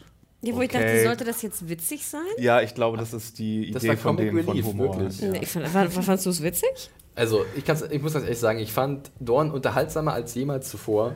Aber das heißt ja Das nichts. heißt überhaupt Das heißt nur, dass es vorher total scheiße war. Das will ich, ich wollte ja die Einschränkung gerade machen. Äh, es ist nach wie vor nicht wirklich auf einem Niveau mit den anderen Sachen.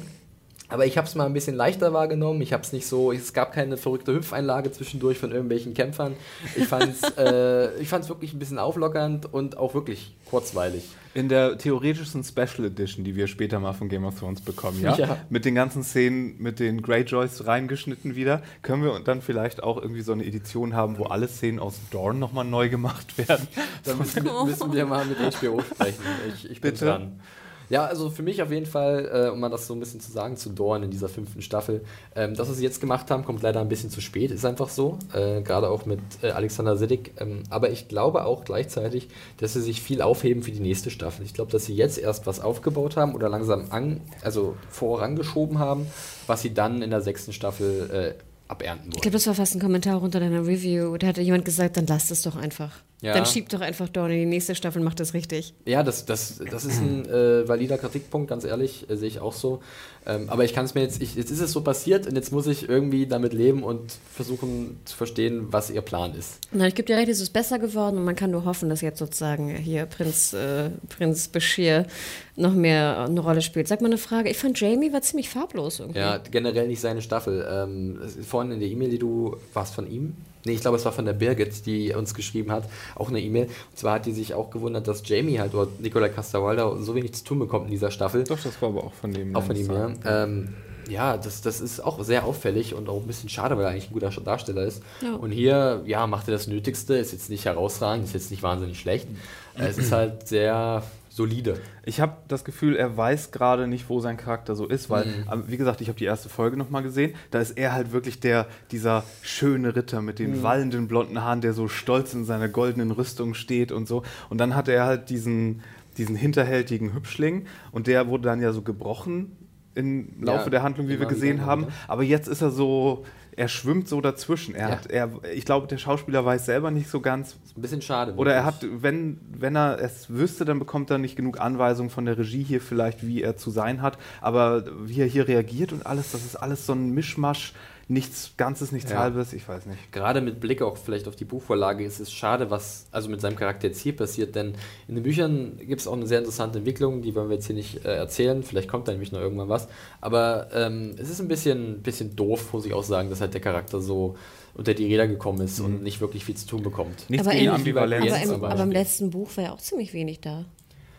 Ja, das, die letzten beiden Bücher waren ja zweigeteilt. Ja. Also da war er, glaube ich, im vorletzten hat er Genau, seinen, seinen, das- da hatte er seinen Part. POV-Part gehabt, ja. Genau. Und der war eigentlich äh, nicht uninteressant. Ja, aber noch äh, eine Frage und zwar zu Ilaria, äh, zu Indiras, Indira Varmas Charakter. Wir hatten es ja vorhin, oder ich hatte es vorher schon kurz angesprochen, da habe ich nämlich noch ein paar Fragen.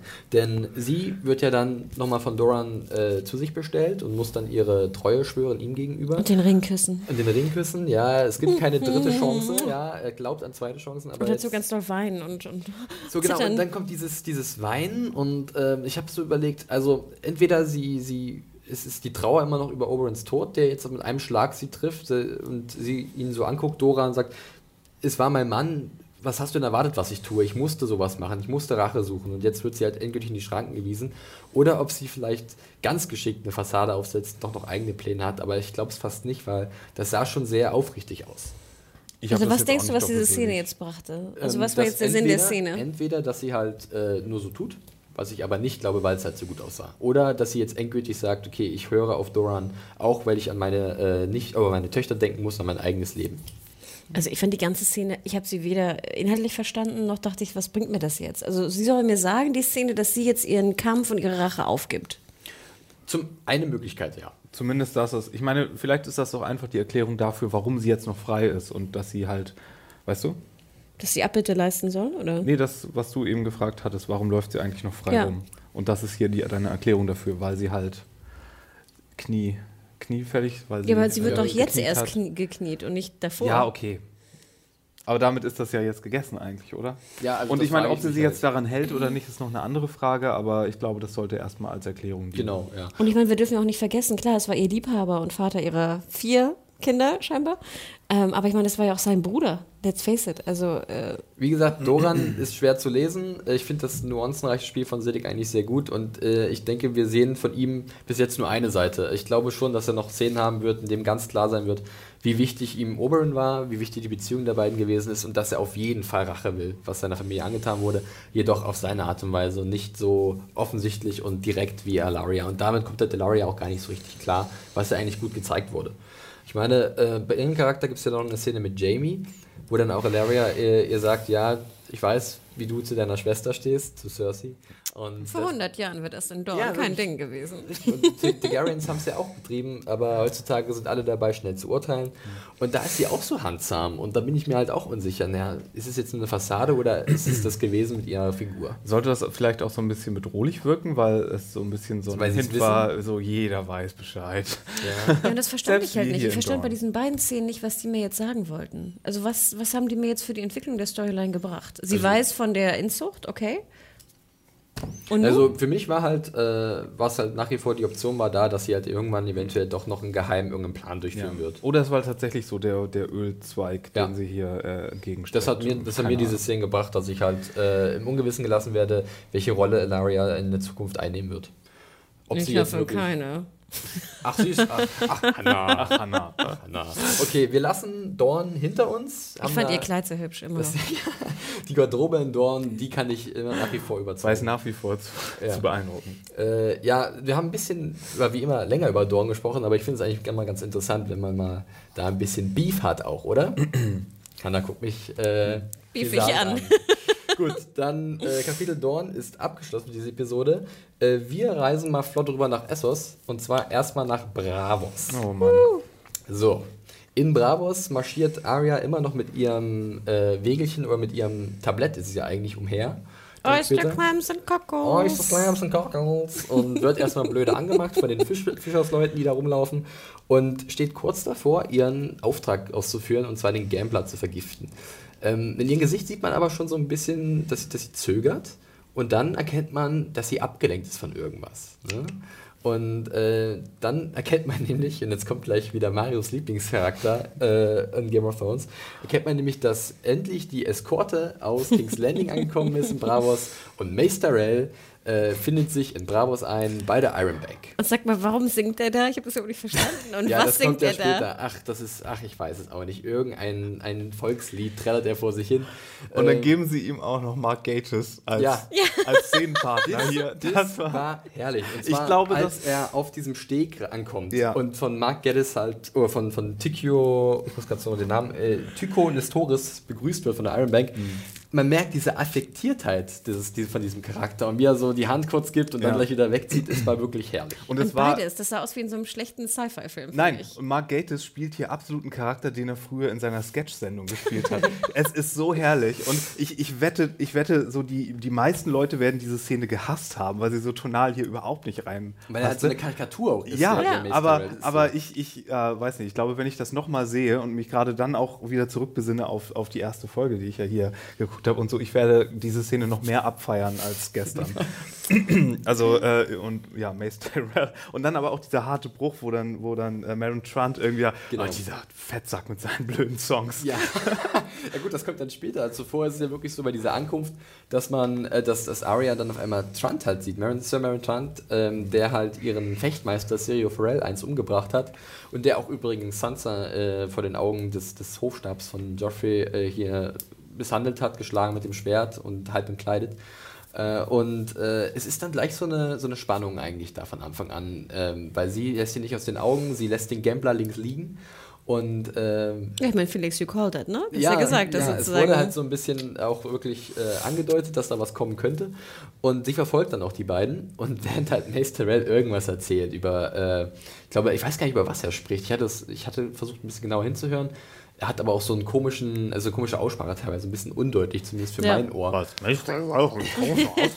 Richtig. Ich glaube es hätte sein können, dass er vielleicht über die Geschehnisse in King's Landing spricht oder so, aber wie hätte das ankommen können, wer weiß. Auf jeden Fall ist Er er vergleicht, ja, er vergleicht ja die Bank mit Glücksspielern. Ja, und dass genau, es die eigentlich von ein dreckiges Krieg- Geschäft Krieg ist. profitieren. Dass es eigentlich ein dreckiges You've Geschäft built ist. und- this with it. Genau. Ja, und dann hat er auch irgendwie, irgendwann kriegt er noch ein Fässchen Wein oder so und I do not partake. Oh. Das ist so brav. Ja, ich musste auch bei ihm immer wieder lachen, auch wenn er wirklich halt extrem überzeichnet ist. Ja, aber, Ähm, oh Gott. ja, und Arya wartet ja dann vor diesem Iron Bank Gebäude, was übrigens auch sehr cool aussieht, gerade dieser, dieser Plaza und dann Ja. sieht man im Hintergrund diesen, diesen Titan von Bravos. Stimmt, Und- so, in so in so einem Halbschatten, Genau, so ein Mist. ja. Ne? Und sie wartet halt dann da, isst ihre Oysters, Clams und Cockles, äh, um die Zeit zu überbrücken. Clams and Cockles. um ihre Zeit zu überbrücken. Und dann kommen die wieder raus und äh, ja, Trant verabschiedet sich dann irgendwie von Maester oder liefert ihn ab und dann gibt es so eine Nachtszene, wo er dann halt sich über Maester aufregt und dann kommt Arya wieder ins Bild. Ne? Sie hat ihn nicht aus den Augen verloren. Und ich muss ganz ehrlich sagen, da ist mir echt das. Ich, ich war so on edge bei dieser Szene. Oh ja. Also, holy shit, war das spannend. Fand ich Ähm, auch sehr spannend. Genau, Tyra, Tyra, wer ist der Trent? Tyrant? Nee, Äh, Maren Trent. Maren Trent. Ähm, sucht dann ja sozusagen was für die Nacht und Ja. oh, da ist mir also Das So- war, das war Also- unglaublich unangenehm. Und, Nee, das war, das war vor allen Dingen extrem dumm.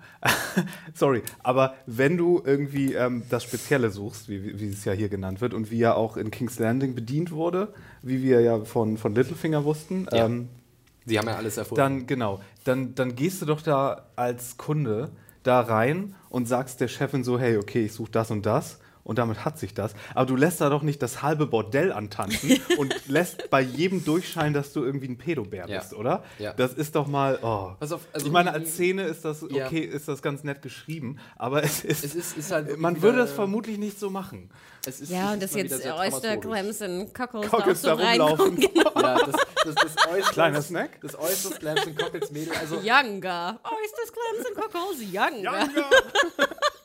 Also ich, ja, also ich, ich äh, ohne Witz, da muss ich gleich noch was zu sagen, denn ich habe da auch so meine Probleme mit gehabt. Aber erstmal, als sie da reinkommt, äh, da muss ich jetzt auch nochmal den User GhostDog83 erwähnen, den ich vorhin schon erwähnt hatte. Der hatte nämlich vor einer Weile mal darauf hingewiesen, dass die eine Prostituierte, die dann diesen einen Typen dazu anstiftet, Sachen zu kaufen, jetzt bereits schon dreimal zu sehen war. Und zwar in der vierten Staffel, die hat den Namen Lara, die war mit diesem ähm, Piraten in dem Bad, wo dann äh, Davos Ah, okay, kommt. die- die schnellen auch- Boobs da. Mm. Genau, und sie war dann auch äh, in der letzten Episode zu sehen, als Arya durch Bravos Ich glaube, ich würde mich nur noch an die Boobs erinnern und nicht an die Gesichter. Ja, rotes Haar und also Lara ist ihr Name. Äh, ja, wollte ich nur mal so als kleines, als kleine Aufmerksamkeit so hier. Die gibt es auch noch. Und für Buchleser vielleicht. Aber soll das dieselbe sein? Nein. Es ist also- dieselbe. Es ist dieselbe Schauspielerin. Ja, ja, aber soll das dieselbe sein? Also ist es dieselbe Charakter. Charakter? Ja, Okay. ja. Ah, die ist auch damit rumgewandert. Ne, die saß da mit dem Soldaten oder was das war und hat ja gesagt, hier, Das war ja auch im Austern sind ja gut. Ah, stimmt. wird ja. die Libido. Es geht um diesen, um diesen Piraten. Genau. Ja, Stimmt, stimmt. Genau, der. der Aber war das in äh, demselben- war sein Name. War das dann in demselben Puff? Nee, ich glaube nicht. Das war ja ein Bad, Badehaus oder so. Aber hier noch in der Szene äh, tritt dann ein ganz kurz der, der Wirt auf, Brusco. Ist auch nochmal so eine kleine Referenz an die Bücher, denn eigentlich ist Brusco in den Büchern der Typ, für den Arya arbeitet. Das ist ein Fischhändler, äh, für den sie halt Oysters, Clams und Cockles verkauft. Ja, oh, also, Clams und Cockles. also so eine kleine Parallel oder kleiner, kleiner Einschub von den Machern. Wusstet ihr, was Cockles sind? Nee. Sind das nicht auch irgendwelche? Genau, ich musste das nachschauen, weil ich Ja, wusste ne? das nämlich nicht. Das sind so Muscheln, die so Herzmuscheln hast du, Ja, glaube genau, ich, die ja. normal, also ganz muschelig aussehen, wie Ja, eine richtig. Muschel. Genau. Da gibt es ja, ja. den Unterschied zwischen Clams. Dann, dann springen Ja, wir ja. gleich mal zu dieser Szene mit, mit Samarin Trent, wie er sich halt dann äh, die Ware anschaut. Ja, erstmal hatte er diese coole Lederjacke von Jamie und Bronn an. stimmt. Die die Kingsguard anscheinend Genau. trägt. Ne? Also die ist ganz cool. Ähm, ja, und, und es war schon wirklich, also mir kam auch der Ekel hoch. Äh, es war sehr unangenehm.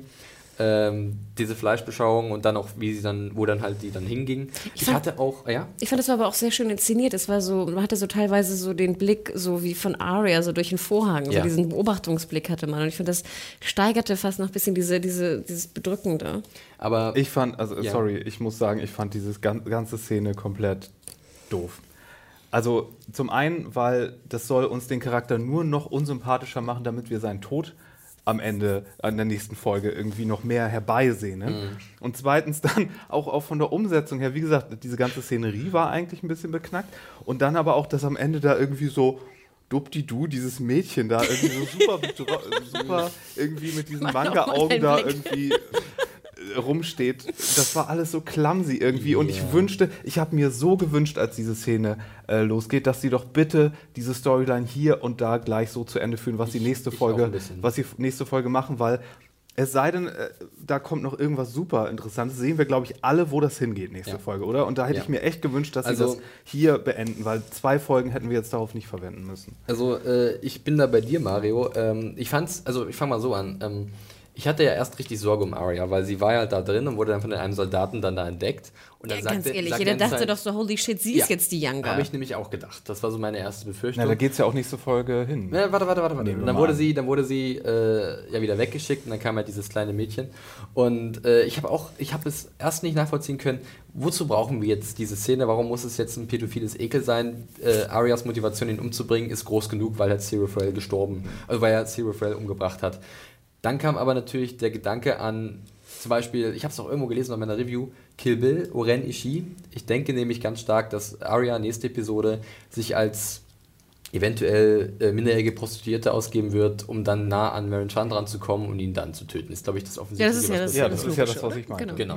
Ja. Und das hätten wir auch an dieser Stelle schon haben können. Da hätten wir nicht noch Ja. das Porzellanpuppenmädchen Ja, und da genau, gebe ich dir genau. absolut Und- recht. und Ich das- fand, aber die Szene an sich fand ich hatte äh, wirklich Spannung. Oh, ja, nee, ich das, fand, also da gebe ich auch Hannah ich recht. fand's nur doof. Und Ich es sehe war so, deinen Punkt, ich, ich- sehe deinen Punkt. Und, und es, es war wirklich so, die, ich kann mir so wirklich die, die Situation im Writers Room vorstellen. So, erinnern sich die Leute eigentlich noch daran, was für ein Arschloch Maren Trent ist? Wie er, was er mit Sansa gemacht hat und was er für, ein, für ein, eine Rolle da in den anderen Dingern hatte? Nee, lass ihn uns noch zum Pedo machen und dann haben wir da wieder, äh, dann sind die Zuschauer wieder auf Arias Seite, wenn sie ihn dann umbringen. Irgendwer So, schrieb in den das stimmt. Kommentaren, dass er vorher schon als Pedo dargestellt wurde. Hatten wir unabhängig Ja, das- von Sansa schon was gesehen Nee, mit das ihm? war, damit meinte er, glaube ich, die, die Sansa-Szene, dass er ihm einer darauf abgeht, kleine Mädchen zu schlagen. Weil, Ah, okay. Ich, die, die, Ja, Weil ich dachte mir so, hatten wir den schon irgendwo? Nee, ich hatte auch oder? überlegt, ich habe sogar extra nochmal gegoogelt und Oh. recherchiert, ob da irgendwas war, aber ich habe nichts gefunden. Weder äh, in den, äh, bei dem Buchcharakter Maren Trent als auch bei dem Fernsehcharakter äh, Maren Trent. Okay.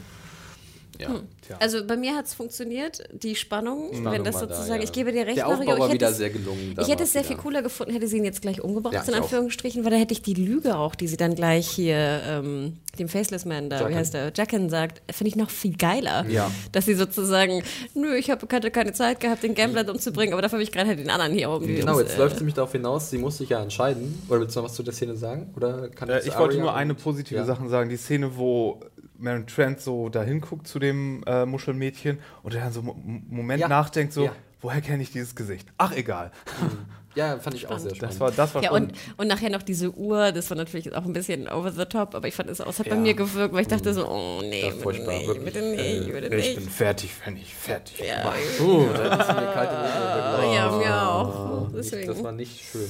Ähm, ja, aber nochmal zu Arya. Ähm, sie steht jetzt ja für, vor der Entscheidung dann anscheinend. Wird sie den Auftrag der Faces Man ausführen, äh, auf, ausführen oder äh, fällt sie zurück in ihr altes Ich, ihre alten Rachengedanken und wird sie äh, Maren Trent von ihrer Liste streichen? Und ich denke mal ganz klar eher Letzteres, oder? Also ich habe da gar keine Ambivalenz mehr gesehen. Ich glaube eher, dass. Ja, war auch nur einfach eine Ja. Frage, die einfach beantwortet Also kann. das würde mich wirklich überraschen, wenn sie jetzt an dieser Stelle sagt so, nee, ich bin jetzt hier bei den Faceless Men, ich habe hier einen Auftrag und ich bin nicht mehr Arya Stark, ich bin jetzt hier I'm die, no die Agentin des Todesgottes oder des Faceless Gods und, A und girl has work to do. Genau, Ja. A Girl Has Work to Do. Sehr schön. Ich aber ja- ich, das würde mich überraschen. Aber ich glaube wirklich, wir haben nächste Folge eher die Szene mit Arya im Bordell und Nikita-mäßig da den Typen. Oh, ich liebe Nikita. Aber ich würde mir ja wünschen, dass sie beides macht. Also, dass sie erst Oysters, Crimes und Kokos und dann ihr komisches Essig da drauf kippt, ihn umbringt, dann in den Puff geht und dann noch Trent Die, erledigt. die Frage ist, ziemlich die Frage ist äh, ich meine, bekommt äh, ihr Trainer das dann mit und fliegt sie dann raus?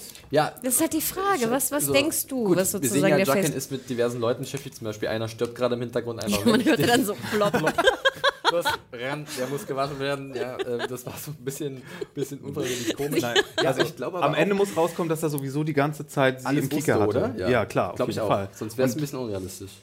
Denke ich auch. Sind wir uns einig? Wunderbar. Wer hätte das gedacht? Ähm, Vielleicht hat er, oh, vielleicht hat er oh, auch schon, los. Du hast schon noch acht Theorien von zehn übrig, Ich wollte Mario. gerade sagen. Mario, leg los hier, du hast zu wenig theorisiert heute.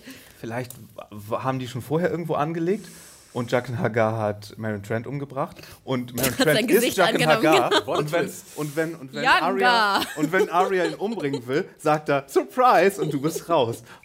Nein, Das ist ihre, Das- ihre Abschlussprüfung, meinst du? Und Genau. dann hat er sie geleimt. Und dann, oder er macht es jetzt noch. Er, er, er ersetzt ihn jetzt in der nächsten Folge und dann äh, A Girl Chose Polly. Hoffentlich war nicht das kleine Mädchen, was von Trent mitgenommen wurde. Das wäre auch ziemlich furchtbar. Oh nein. Wir lassen das am besten hinter uns, Bravos. Mal Das haben wir immer noch nicht gelöst, ne, ob er jetzt den Körper mit verändern kann oder nicht. Ja, Stimmt, ja. stimmt. Wir, werden wir sehen. Ja, da muss denke, ich gerade muss da an- irgendwas mit den Gesichtern muss eigentlich nicht kommen, sonst hätten sie es Ja, bitte. nicht so eingeführt, habe ich den Eindruck. Bitte. Gut, äh, Bravo. für- ja. Ich würde, es hätte ja Sinn ergeben, was, aber nee, sie ist ja Aber klein was denkst genug. du jetzt, Mario, was genau passiert? Also Arya wird Naja, Das Also spricht das- übrigens das- auch alles nicht in den Büchern, um das mal nochmal zu sagen. Also Okay. ist auch alles ganz frisch, also wenn es relativ offensichtlich ist, aber ähm, das äh, mit, mit Maren Trent äh, in den Büchern, das ist was ganz anderes. Also Aber es gibt eine ähnliche Storyline, die sozusagen, wo man. es gibt, es gibt gewisse Parallelen, aber diese Maren Trent-Sache haben sie halt so ein bisschen sich hingebogen, was ich gar nicht so schlecht finde. Weil es ja diese persönliche Rache-Story von Arya ganz gut illustriert. ja. Also wir sehen alle, wo es hingeht, aber ich wünsche mir noch so ein bisschen eine andere Wendung, weil sonst Mhm. haben wir halt wie im letzten Staffelfinale einfach nur den Effekt, dass Arya wieder einen von ihrer Liste gestrichen bekommt. Jede, jede Staffel ein. Genau. Ich sehe ein Muster. Und da Ja, hoffe ich, dass da irgendwie noch ein bisschen was mehr passiert. Nämlich, dass sich entweder hier Jacken einmischt oder noch irgendwas die- passiert die- oder da sich entwickelt. Aber die Story muss ja auch irgendwie weitergehen. Ne? Sie Ja. kann nicht einfach beide umbringen. Was passiert dann? Ne? Ja. Also, ne? Okay, Aber ja. ich glaube auch, dass sozusagen Bravos in der nächsten äh, Episode einen großen Teil einnimmt, oder? Was denkt ihr? Weiß ich nicht. Es könnte noch so viel passieren. Äh, das ist vielleicht nochmal ein Thema fürs Ende dieses Podcasts, wenn wir nochmal sagen, was wir vielleicht erwarten oder was wir uns denken können. Wir machen aber mal schnellflugs weiter, denn Ja. die Zeit, die tickt, mein lieber Mann. Ähm, Bravos lassen wir hinter uns. Wir gehen nach Marine. Ist das der letzte Teil? Es ist der letzte Teil. ja.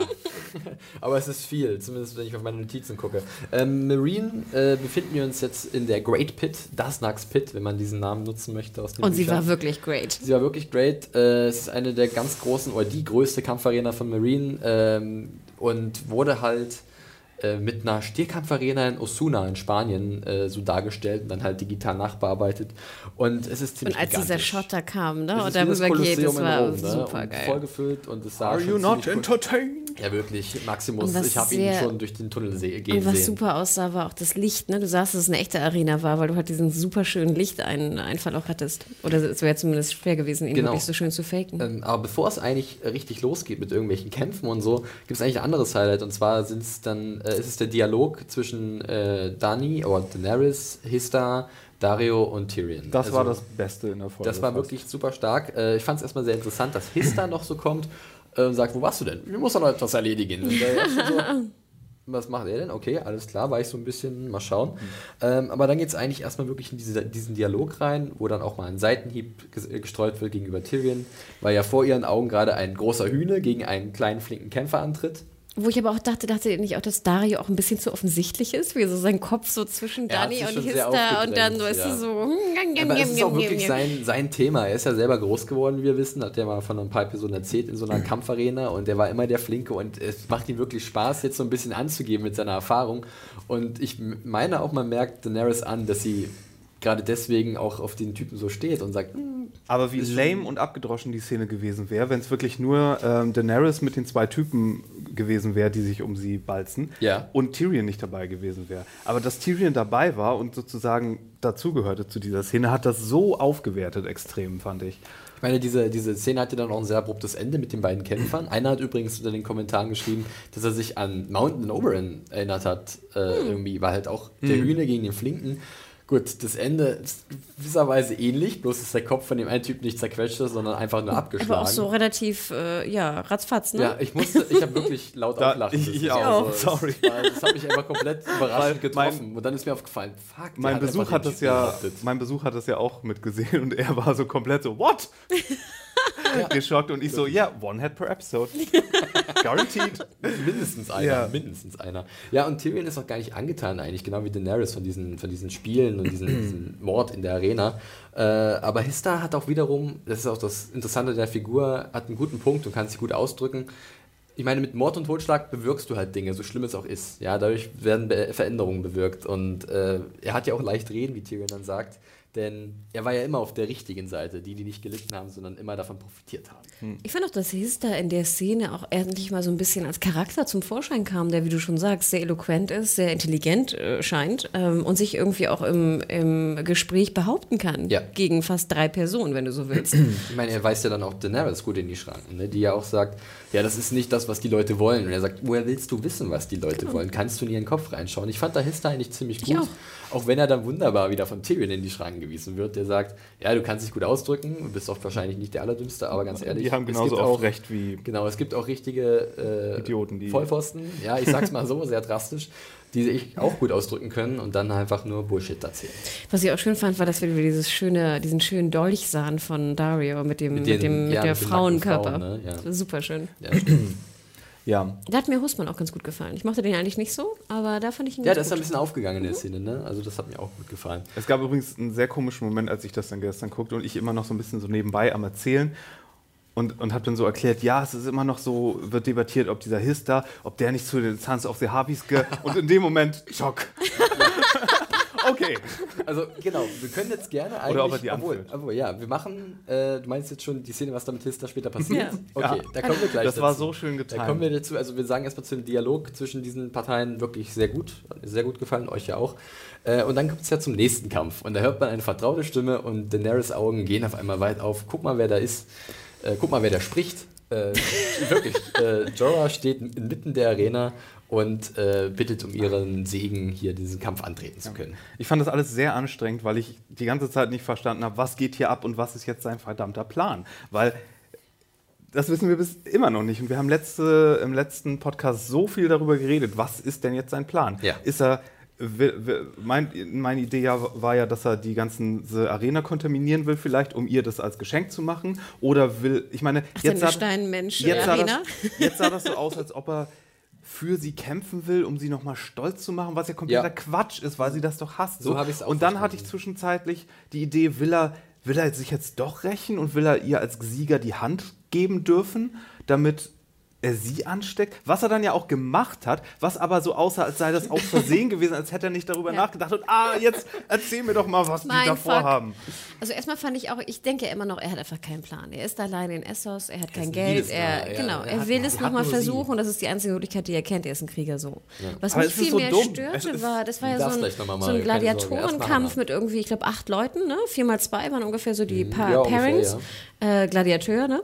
ähm, das Ding war nur, ich fand diesen Kampf total ätzend. Ich weiß nicht, fandet ihr den gut? Es war so ein bisschen hölzern, also man hat gemerkt, dass es halt nicht so einfaches Frischfleisch, äh, Frischfleisch ist wie halt in, den, in der kleinen Arena zuvor. Es sind halt wirklich jetzt erfahrenere Gladiatoren und die, äh, da wird auch Jorah dementsprechend mehr zugesetzt. Ne? Ich finde, er hat ganz schön aufs Maul bekommen. Ziemlich, ja. Und es war auch ganz schön lahm, fand ich. Lahmer Kampf. Ja, es war halt, es hätte gerne wahrscheinlich auch ein bisschen rasanter sein können. Ne? Da hat sich halt äh, Natter dafür entschieden, ein bisschen es ruhiger angehen zu lassen, weil er vielleicht sich aufgehoben hat, oder weil sich sowas aufgehoben hat für das Ende, was dann kommt. Ja, aber ich fand, es hat nicht sonderlich zur Spannung beigetragen. Okay. Es war eher, fand ich, so ein Downer. Na, ich habe, also ich fand, ich war, fand gar nicht den Kampf so spannend daran, sondern eher immer wieder der Cut zurück zu Daenerys und ihrem Blick, weil ähm, da hat man ja auch immer ganz oft gesehen, beziehungsweise ich war mir nicht so sicher, was man sieht. Ähm, will sie jetzt, dass er halt endlich stirbt oder ist, dann ist es irgendwann Besorgnis geworden und sie war halt doch mitgerissen von dem, was Jorah da widerfährt stimmt. und dementsprechend muss er ja wahrscheinlich auch auf den Sack bekommen, wenn man es mal so ausdrücken will, Du hast damit recht. sie halt so ein bisschen... Und ich gebe dir recht, sie wollte nicht, dass er stirbt. Genau, das hat man dann gesehen, richtig, ja. Und Ich ich, fand auch- auch, dass sie gut war in dem Moment. Ich fand, Emilia auch, Clarke, ne? ich fand auch, komischerweise war ich sehr angetan von ne, denen, denen ich eigentlich nicht so angetan bin. Ich fand Emilia Clark allein schon die Szene, wo sie klatscht. Ja. Das war schon, fand ich, eine wunderschöne Szene einfach per Ja. se. Ich fand auch, irgendwer hat das auch kommentiert und ich habe jetzt mal darauf geachtet, irgendwer meinte, dass ihr Schmuck so schön sei in diesem Das war Kleid. wie so eine Drache, der sich rumgeschwungen hat. Genau, und ich wusste nicht ne? genau, was jetzt ein Drache war, es irgendwie eine Pflanze oder so, aber es war wirklich Ja. wunder, wunderschön. Ähm. Also, Ja, Jorah äh, wird dann fast von diesem Bravosi, von diesem Fechtmeister. Äh, ich finde auch schön, dass da noch ein Dothraki mitkämpft und so. Ne? Man genau, konnte so ein paar ja. Leute erkennen. Der hat zwar nicht lange gemacht, aber Nee. er war dabei. Der, der Bravosi äh, schlägt sich besser, der hat diese, dieser fancy Fechttechnik, ja, äh, wird dann aber hinterrücks von diesen. Ich auch ein bisschen komisch. Ja, sehr unvorsichtig, ne? Sehr convenient, wie man so Ja, schön sagt. ihn doch erst und dann äh, schlag ihn von hinten. Wird dann halt dann von diesem äh, äh, Champion aus Marine umgebracht von hinten. Und äh, den kann dann Jorah wiederum sehr einfach fertig machen mit einer coolen Ninja-Rolle. ja, das fand ich auch, ganz ehrlich, da rollt einer auf dich zu und du hast einen Speer. Aber ich glaube, er hat den Stunt selbst Irgendwann, wenn ich richtig hingesehen habe. Das war kein Double. ich glaube, ihr könnt auch eine Vorwärtsrolle hinkriegen, ja, oder? ja, das stimmt. Aber er ist ja auch nicht mehr der Jüngste. Das stimmt. Das stimmt. Habt ihr, habt ihr seine Platte gesehen? Ich habe extra nicht so drauf geachtet, weil es ist immer so gemein gegenüber den armen Ian Glenn. Das stimmt, ich der, mag ihn der ja auch. wirklich, Der wirklich ganz gut spielt. Und äh, das, das Publikum findet das ja gar nicht äh, super, dass der Lokalmatador einfach so umgebracht wird. Ja, buh, ja, und das hört man Ich hätte auch geboot, Tribüne. wenn da so eine Rolle Klein, passiert ja, mit so. Ein bisschen lame, das stimmt. Und dann wird es ja aber immer ganz spannend, denn Jorah greift zum Speer von diesem Champion und äh, schmeißt den in Richtung Daenerys. Okay, was geht ab? Und dann, zack, erwischt hinter ihr ein Son of the Harpy, wirklich, wo man sagen kann, Son of a Harpy, ja, nicht Son of a Bitch. Und äh, der anscheinend gerade Daenerys attackieren wollte. Und Aber da dachte ich auch so, holy shit, was geht jetzt ab? ja, das fand ich nämlich ziemlich cool. Da hat sich dann diese Spannung wirklich komplett entladen. Oder zumindest schon mal ein Teil davon. Denn diese Musik geht los, dieses Mm. markante Musikstück von den Son of the Harpy. Und überall in dem Publikum sieht man auf einmal die Typen mit den Masken. Und es wird so ein bisschen auch langsam total und es ist unheimlich. super gruselig. Ja, fand ich auch. Mario, du Mario sagst gar schweigt, nichts, genau. Äh, ja. Ich fand diesen Reveal, dass, äh, dass hinter ihr ähm, Son of Harpy stand, ähm, so ein Typ von dem. Drama Baby. Genau, das fand ich so ein bisschen verschenkt. Sie hätten noch das ein bisschen kürzer gestalten können, wie er diesen Wurf macht. Und bis dann zur, weißt du, bis zur Auflösung, warum er das macht. Weil Okay. so in dem Moment, wo ich es gesehen habe, war es auch schon aufgelöst, Okay, hatte ich verstehe. das Gefühl. So eine Sekunde nur länger. Du hast hätte ich das war da- sehr schnell, ne? Genau, in eine Sekunde mehr nur hätte hier, hier Ich glaube, ich hatte noch nicht mal. What the ausgesprochen, Ja. da war es schon aufgelöst. Ja, ne? Und ich weiß nicht, wahrscheinlich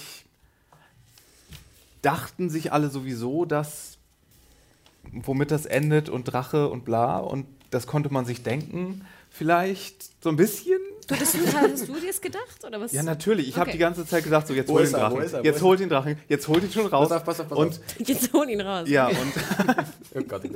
Release the Kraken, also Dragon. ähm, und nee, es war so klar, so auswegslose Situation. Oh, was kann uns jetzt noch Deus Ex Dragon? Und Ja, aber wir können ja erstmal gerne über Hista sprechen. Das hast du ja gerade angesprochen. Ja. Der wird ja dann in der Folge, also wird er ja dann äh, wirklich anscheinend umgebracht. Ja, weil ich dachte auch, der wäre vielleicht sogar der Leader von ja, den, ich den auch. Ja, aber ich meine, ich kann jetzt mal ganz kurz eine E-Mail von der Franzi hier, äh, die uns sehr oft schreibt, danke nochmal dafür, äh, zitieren, denn sie hat sich auch gewundert, Tista ist er tot oder ist es, ich dachte, der ist tot. ist es jetzt ein Trick vielleicht, dass er halt, aber... Aber du siehst doch wie ein ja, Dolch oder eben. irgendwas in Und Man sieht nochmal einen zweiten Shot, wo Daenerys zurückblickt. Und er liegt halt da so, irgendwo, ja, genau. abklappt. in der nächsten Folge kommt dann raus, er hat sich den Dolch in Wirklichkeit nur so unter den Arm gestellt. Er hat so, so, er hat so eine, so eine Konserve versteckt, so ein Blumenbeutelchen, was er ausdrückt. Ja, Äh, so Lebensmittelfarbe. Ähm, ja, das war für mich auch sehr überraschend und äh, besonders, weil auch am Anfang gab es halt, wo er gefragt wurde, wo warst du gerade noch? Ja. ich, ich äh, war äh, Nee, das war auf gut- der Toilette. Genug äh, gut platzierte Eine Red. Herring, wie, ja. er, wie er sein muss.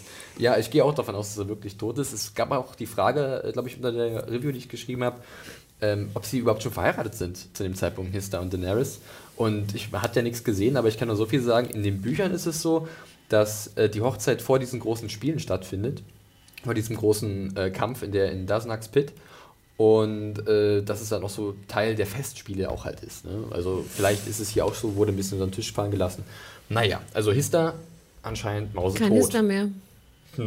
Ja, äh, Ja, und dann kommt sozusagen, alle laufen in die Mitte, ne? Hier, Genau, Tyrion hat noch ein bisschen einen ganz coolen Moment. Wir Darf- wissen auch, dass der ja auch ein bisschen kämpfen kann. Das Richtig, haben wir schon bei Blackwater richtig. auch Darf gesehen. Missandei, äh, oder Ja. rettet Missandei Oh ja, das war und ich dachte so, oh, neue Liebschaft. Ja, Dachte mit, ihr das mit ihr nicht? soll er auch mal bitte ein Gespräch haben. Das fand ich auch sehr Deswegen, ich dachte so, das auch die ja. beiden, finde ich, könnten auch mal ein bisschen reden. Hallo? Und dann fand ich. Ach nö. Apropos Grey Worm, ganz kurz, bevor wir, noch mal, bevor wir jetzt uns in die Arena begeben. Äh, wo waren eigentlich die ganzen Unsullied? Es waren doch relativ wenig Es waren ja drei da, ne? Das war halt so, das hat auch einer, glaube ich, unter meiner Kritik erwähnt. Und Vielleicht im war Endeffekt habe ich auch so gesagt, stimmt. Äh, manch einer hat es damit äh, erklärt, dass halt Daenerys ein Zeichen des Friedens setzen will und deswegen weniger Wachen positioniert. Naja, weiß nicht. Ist halt Ich meine, Hitz hat ja auch gesagt, dass das Problem mit den Harpies eigentlich beendet ist. So Eigentlich ungefähr. schon, ne? Vielleicht war ein Unsullied Feiertag. Wer weiß, genau, ja, stimmt. Äh, Tag des Eunuchen. ja. Ach, Varys, der Party bestimmt ziemlich hart in, in Volantis am Tag des Eunuchen. Wo ist Varys? Ach, Hashtag ja. wo ist Varys? Okay, äh, ja, dann geht's halt rein in die Arena und äh, sie An wollen... welchen Film habt ihr gedacht? Sofort. Star Wars Episode Ja, 2. genau Ja. richtig. Ich habe Das nur noch dass, das ja Gibson- dass, dass Samuel Jackson gleich reingesprungen kommt mit einem lilanen Lichtschwert und Ja. da mal richtig Trugst du nicht auch so ein weißes Kleid und so? Das war irgendwie Da- original. Das war original Da, so da aus. hätte so ein bisschen weniger einfach nur so rumgesäbel auch gut getan, weil ich die ganze Zeit nur, hol den Drachen. Ja, hol den Drachen. Jetzt lass ihn schon raus, komm, Sie bitte. laufen halt erst in diese kleine, Und- diese kleine Sackgasse, müssen wir zurück und finden sich ja mitten in der Arena wieder umzingelt von extrem vielen Sons of the Harpy. Ja. In dem Moment dachte ich ja, dass Daenerys in den Keller geht und die anderen beiden rauslässt. Auch. Oh, das, ja, das, da kommst du nicht mehr hin. Also ja, okay, da wusste ich nicht, wie die Geografie Nee, da nee, äh, gestaltet ist oder die, die äh, Architektur. Nee, und dann sieht es ja eigentlich Aber- ziemlich aussichtslos aus, ne? Also, äh, und man kann das ja auch so deuten, wie dann Daenerys die Hand von Missandei greift, dass sie sich darauf einstellen, dass es das gewesen ist. Und sie macht ja dann, also ich habe so geschrieben wie so ein Stoßgebet gen Himmel, aber ähm, es war halt nicht irgendwie direkt äh, der Ruf zum Drachen, telepathisch oder so, sondern wirklich, that's it. Obwohl, Bis hier und nicht weiter. obwohl, das ja Obwohl. schon, wenn nicht explizit gesagt, es wurde impliziert, dass sie eventuell ihn, äh, ihn so rufen kann, telepathisch. Hm. Also es wurde nicht gesagt, ich sage jetzt nicht, dass es so ist, Mom, aber es wurde... Mom und äh, Genau. Drogon.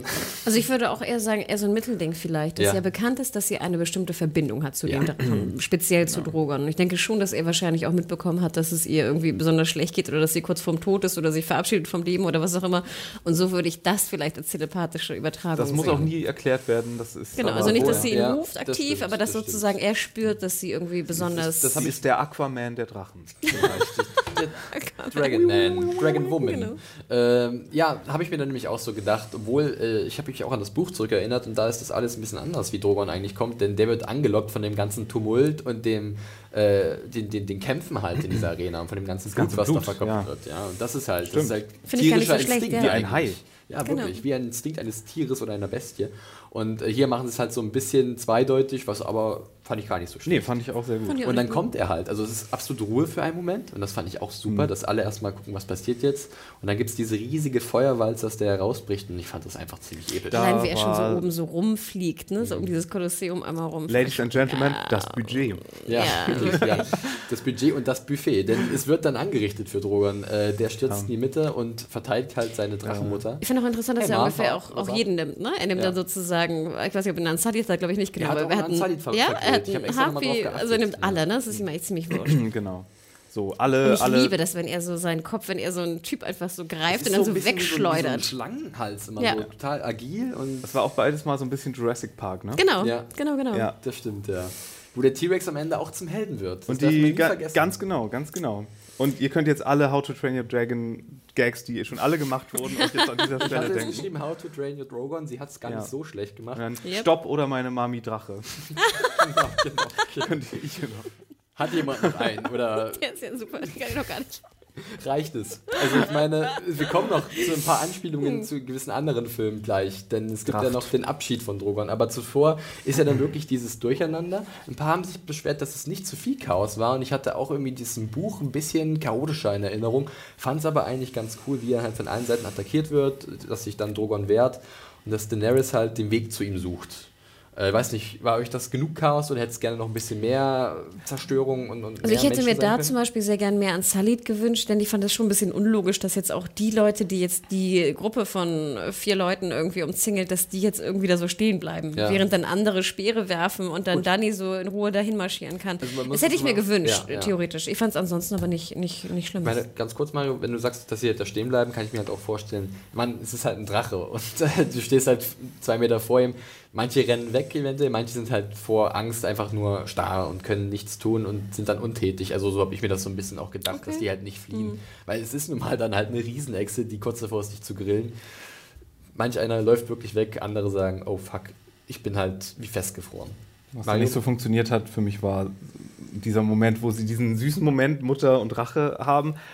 Aber die haben vorher Speere geworfen und dann danach. Aber haben dann, kurz haben sie, so, gewartet für dann haben sie. sie so, oh, Kabuki-Regel, jetzt hören alle mal kurz auf und lassen, lassen äh, ja, keine Ahnung, diesen Ja. Moment äh, passieren. Klar, das ist war alles sehr aber theatralisch. ich- theatralisch ähm, Obwohl ich das sehr schön fand, diese, diese Nein, das war Mutter, auf jeden Fall, genau, Mutter-Drogon-Berührung. also und ich, sowas. ich, ich, da auch das Gebrülle immer. Ich finde, das ist auch immer ein bisschen spooky. Das finde ich, machen sie auch ganz Mark gut, dass diese. Drachen Ja. immer, ja, nicht nur unkontrollierbar, sondern auch ein bisschen irgendwie. Das ist schon fast ein bisschen Ängst- schrill und Genau. ja, es ist Darf ich an die Zeit vorher der Ringe erinnern, als wir nichts hatten als Fantasy-Fans? Der einzige Drache, den wir hatten, war Sean Connery in diesem scheiß Dragonheart-Film. Den ich Und immer wir haben noch ihn, gerne Und wir gucke. haben ihn trotzdem 50 Mal gesehen, weil es der einzige mit Willow und Excalibur so die einzigen Fantasy-Filme waren, die es gab. Aber jetzt haben wir ja richtige Drachen. Und der richtige Drache, jeder Drogon, der, Ah. Ja. der liegt ja richtig los. Ähm, Daenerys nähert sich ihm und sieht dann wahrscheinlich irgendwie eine Auswegesituation und steigt auf dessen Rücken. Äh, spricht, ich gehe davon aus, dass es valyrische oder High Valyrian Valar für, für so, Fliegen gesagt. ist. Ja, Ja, Ich hätte beim ersten Mal gucken verstanden, Vla. ja. ich auch Fla. Und ich dachte, sie sagt halt wirklich Fly. Also, wenn du das übersetzt, Flieg. das war wahrscheinlich einer von diesen Befehlen wie Draconis. es, Dracarys, genau, ja. ne? für Drachenfeuer. Aber ich fand es so witzig, viele unter deinen Kommentaren, glaube ich, oder irgendwo dachten, hätte, sie hätte wirklich Fly gesagt. Wo ich Ach so. dachte, nee, das hat sie, Nee, glaube ich, nicht gesagt. gehört. Nee, Das ich hab ich auch nicht gehört. Ja, aber du hast es als Überschrift verwendet. Genau, Vielleicht hast du da die Leute so ein bisschen in die, ja. in die Ich habe es Richtung einfach eiskalt übersetzt. Ich habe sogar gegoogelt nach einem Wörterbuch für High Valyrian. Ich bin nur bedingt fündig geworden. Aber ich so viel Arbeit fließt hier rein. Ich war so verwirrt. ja. Weil sie hatte vorher noch diesen Moment mit Missandei, wo die sich da festhalten. Und dann, und dann sagt sie, ach ja, Cheerio. Tschüss.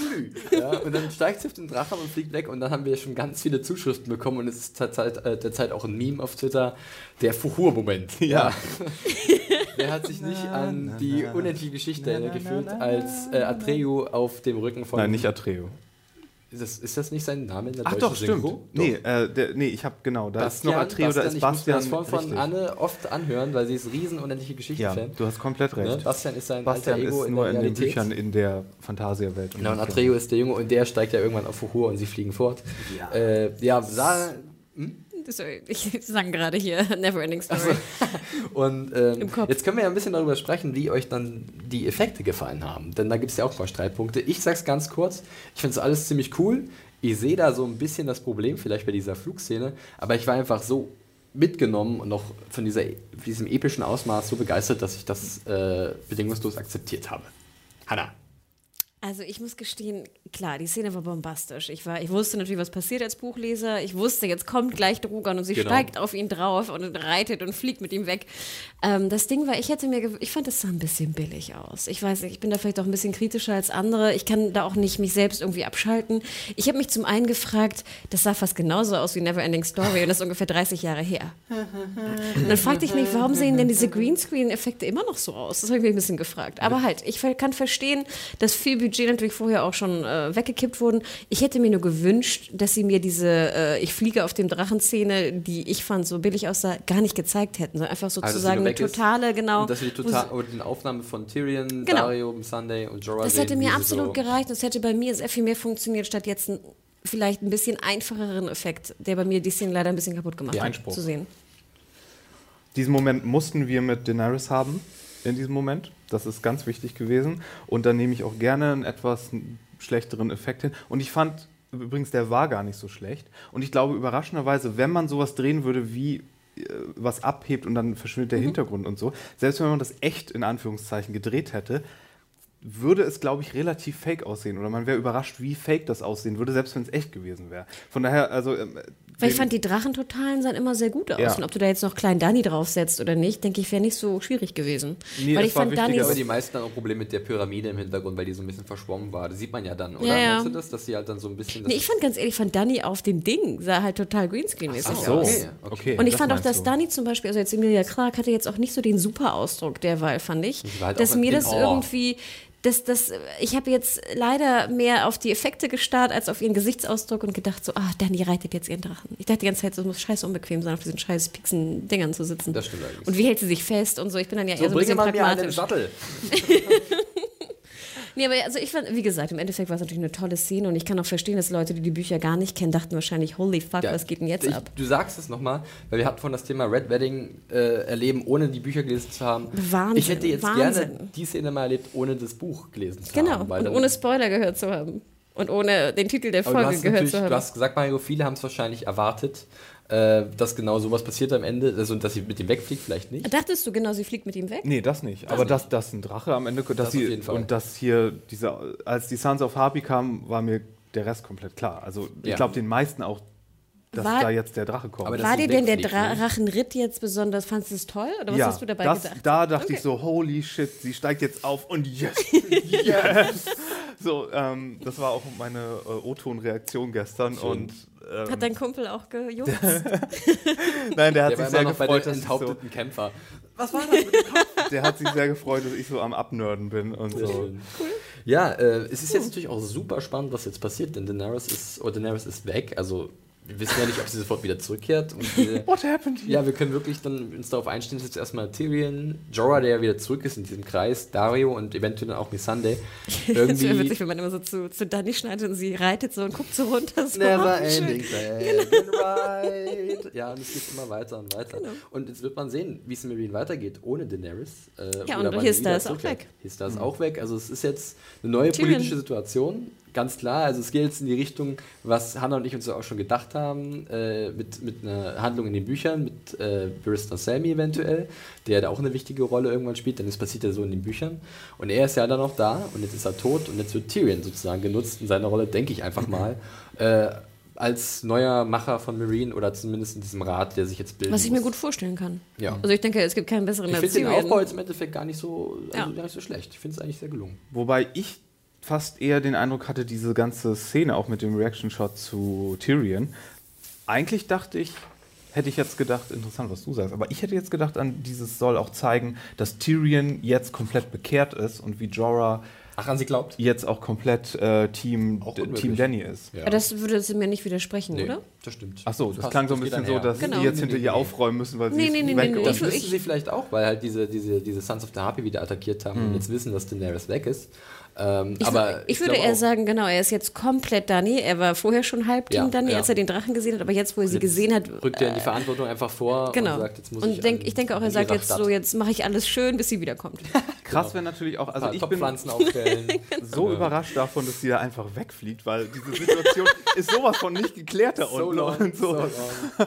Äh, nee, das fand ich sehr komisch. Und deswegen frage ich mich auch, okay, kehrt sie jetzt nächste, dreht sie wirklich nur eine Runde und kehrt dann zurück und, und I'm macht back. dann, äh, klärt dann diese Situation da unten und, und vielleicht räumt dann noch so ein bisschen. So, Jungs, so, das war's jetzt. Rettet die da unten oder ist das jetzt doch gegessen? Oder hat sie jetzt hier so einen Durchdreh-Akira-Showdown-Moment, dass sie jetzt äh, da auf ihrem Drachen komplett größenwahnsinnig wird und sagt: Weißt du, wo wir jetzt hinfliegen? Nach King's Landing. Und weißt du, was wir da machen? Die Hauptstadt platt. Wir machen mal richtig das. Das wäre das wär doch echt super, super cool, oder? Ich bin Aber gespannt. sag mal, was denkt ihr denn? Denkt ihr jetzt in der Tyrion räumt auf? Für Danny ähm, ist ähm, Sir, Sir Jorah mit dabei, A. Ich glaube es fast. Und B, was sollte jetzt das? Ich meine, er hat ja ihre Hand genommen. Ist sie jetzt infiziert von Grayscale oder Ich nicht? Hat er das so- bewusst ja, gemacht oder nicht? I ich don't get ja. it. Vor allen Dingen, war das Absicht oder war das Dummheit? ich- und oh, Es gibt ja wieder viele Theorien, äh, auch bei uns auf unserer Seite, dass halt die Targaryens eventuell ein bisschen weniger empfindlich sind für Grayscale. Keine Ahnung, ich kann, ich kann da jetzt nichts dazu sagen, weil ich weiß es auch nicht aus den Büchern. Vielleicht weiß das jemand.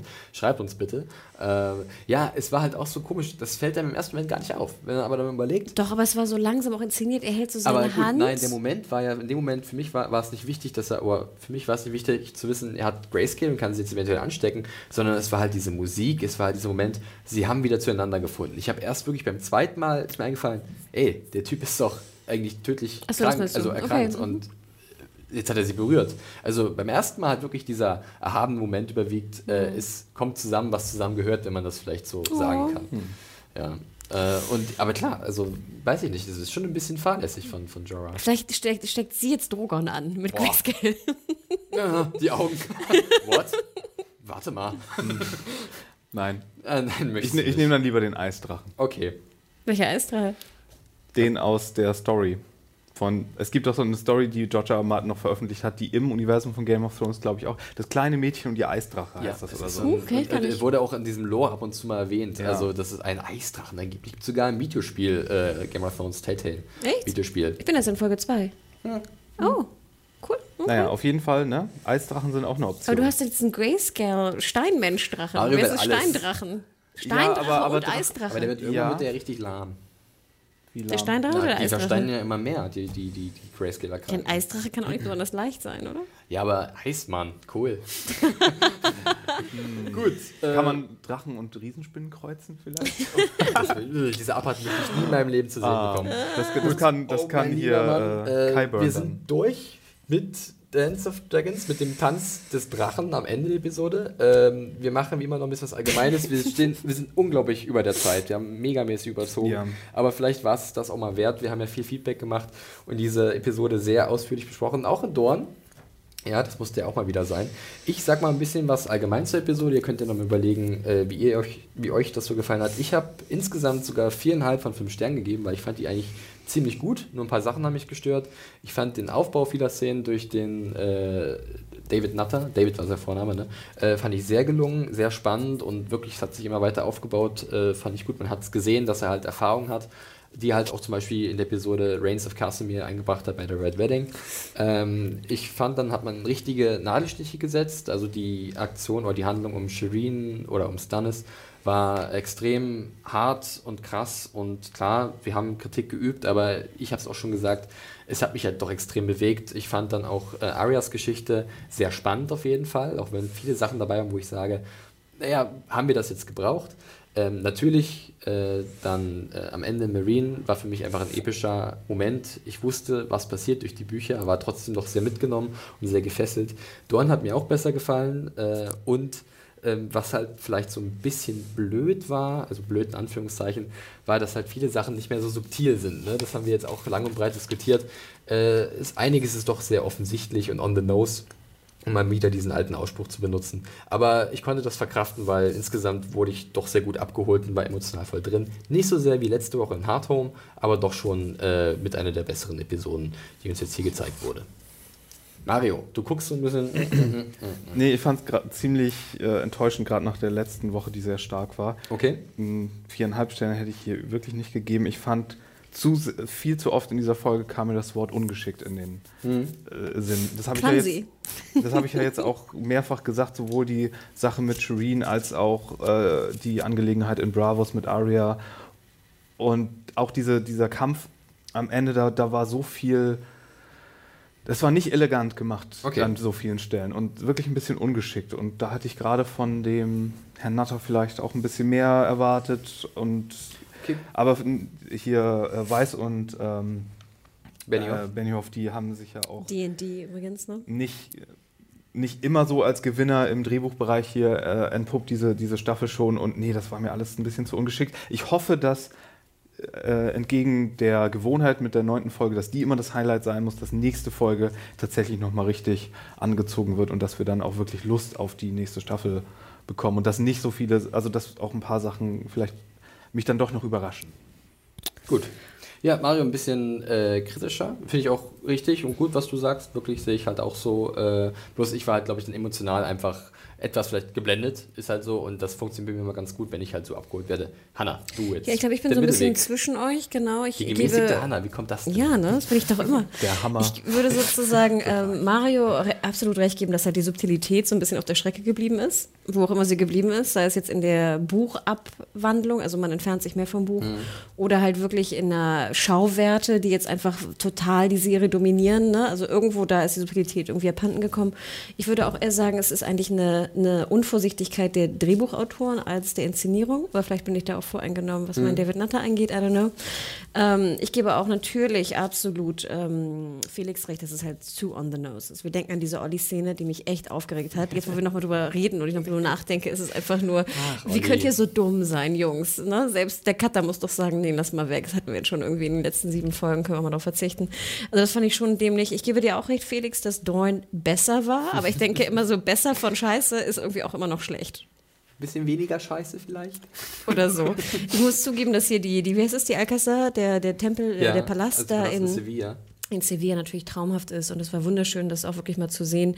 Ähm, trotzdem, ich fand, da war so viel bei, was irgendwie Murks war und ich immer noch Probleme hatte mit eigentlich den, den, warum tun sie das? Und ich finde immer, wenn, da hast du natürlich auch wieder recht, Mario, wenn dir nicht aus der Szene klar wird, warum jemand etwas tut, dann ist es auch eine, eine Clumsiness des Regisseurs, der mir irgendwie nicht erklären kann, neben dem Drehbuch, warum das halt so ist. Im Endeffekt würde ich aber auch äh, dir wiederum, Felix, recht geben, dass es einfach eine bombastische Folge war mit wahnsinns grenzwertigen Szenen wie Wechselbad Shireen, der Gefühle habe ich sehr oft gelesen. wie Arya. Und da muss ich einfach sagen, ich meine, wir schauen so viele Serien die Woche. Ich weiß nicht, wie viele Episoden ihr schaut und wie viele wir insgesamt geschaut haben. Mich so noch abzuholen und mich so fluchend auf der Couch sitzen zu haben und nachher wirklich völlig fertig da zu sitzen mit irgendwie, ich brauche jetzt einen Drink, ähm, das schafft man nur ziemlich selten. Und dafür, finde ich, muss man der Serie leider, auch wenn die Wege und die Mittel dahin vielleicht nicht die richtigen sind, muss ich schon sagen, fuck, ich habe das echt geschafft. Also ich war echt fertig gestern Abend. Ähm, und deswegen hätte ich kann nicht verstehen, dass du viereinhalb gegeben hast. Ähm, ich fand sie auch natürlich sehr viel schlechter als Hardhome. Ich fände es auch cool, wenn jetzt die 10 und die 8 so die Highlights sind Ja. und dann die 9 mehr oder weniger so der, der Zwischenpart ist. Das ist der Twist. Genau, das ist so. Das ist die große Überraschung. ähm, und deswegen, also ich bin, ich bin super gespannt auf die Ja. nächste Woche. Schöne Schlussworte von euch. Äh, fand ich sehr gut, was ihr gesagt habt. Äh, habe ich auch gerade ein bisschen wieder selbst wiedererkannt. Beziehungsweise habe gesagt, ja, das stimmt, was ihr gesagt habt. Ähm, ja, nächste Woche ist dann schon das Staffelfinale der fünften Staffel von Game of Thrones. Und zwar Mother's Mercy. Auch wieder ein ambivalenter Titel, möchte ich meinen. Mal schauen, was da passieren wird. Ähm, Buchleser haben sicherlich viele Theorien. Äh, seid vorsichtig mit den Spoilern, bitte auch auf unserer Seite. Und wenn ihr uns E-Mail schickt, denn nicht alle wollen genau wissen, was passieren könnte, weil es in Büchern halt passiert ist. Aber es muss ja nicht alles eintreffen. Das ist ja das sieht man jetzt ja auch äh, an bisherigen Folgen. Sie machen halt auch kleine Änderungen. Äh, bevor wir uns verabschieden, nochmal der Hinweis äh, an unseren Sponsor von Sky. Ähm, wir haben es ja am Anfang schon gesagt, da könnt ihr nämlich jetzt jedes Mal oder seit ein paar Wochen schon immer von Sonntag auf Montag in der Nacht gegen 3 Uhr äh, die aktuellen Episoden oder die aktuelle Episode der fünften Staffel von Game of Thrones euch angucken. Dann ab 8 Uhr morgens am Montag gibt es die dann ganz normal auf dem Festplattenreceiver bei Sky Plus. Und seit dem 27.04. gibt es sogar schon die synchronisierte deutsche Fassung der äh, Folgen aus der fünften Staffel von Game of Thrones, immer 21 Uhr. Ja, schaut da mal rein, besonders nächste Woche, wenn das Finale ansteht. Ich freue mich sehr drauf, ich bin sehr gespannt. Und ihr könnt auch noch Karten kaufen für den Richtig, wir 21.06. sind Haberfront Festival, genau. George R. Martin, Dennis Schenk, äh, wir sind da. Richtig. Und genau, und uns gibt's auch. Uns gibt es auch, genau. Diskutiert fleißig weiter, schickt uns Feedback äh, zu unserem Podcast, zu der Episode selbst, wie euch das gefallen hat. Ihr könnt uns natürlich auch direkt erreichen, zum Beispiel auf Twitter, sei es jetzt die Serienjunkies oder halt unsere persönlichen privaten Accounts, zum Beispiel die Hanna unter dem Handle. Media Horror, M-E-D-I-A-W-H-O-R-E. Und dich, Mario? Passenderweise unter at Firewalk with me. Ja, The Lord E of Light. Lord of Light mal wieder. Äh, und äh, mich findet man unter dem Handle at John Ferrari. Äh, es hat uns wieder großen Spaß gemacht. Danke für eure Einsendungen. Wir hören uns nächste Woche wieder, wenn es heißt Mother's Mercy, das Staffelfinale. Mother's Mercy. Fertig. Machen wir bitte nochmal den Mace Terrell. Muffles, Muffles. Nächste Woche das Staffelfinale der fünften Staffel Oysters, Thrones. Clams und Cockles. Macht's gut, bis dahin. Tschüss. Klar. Ciao. Ciao, ciao.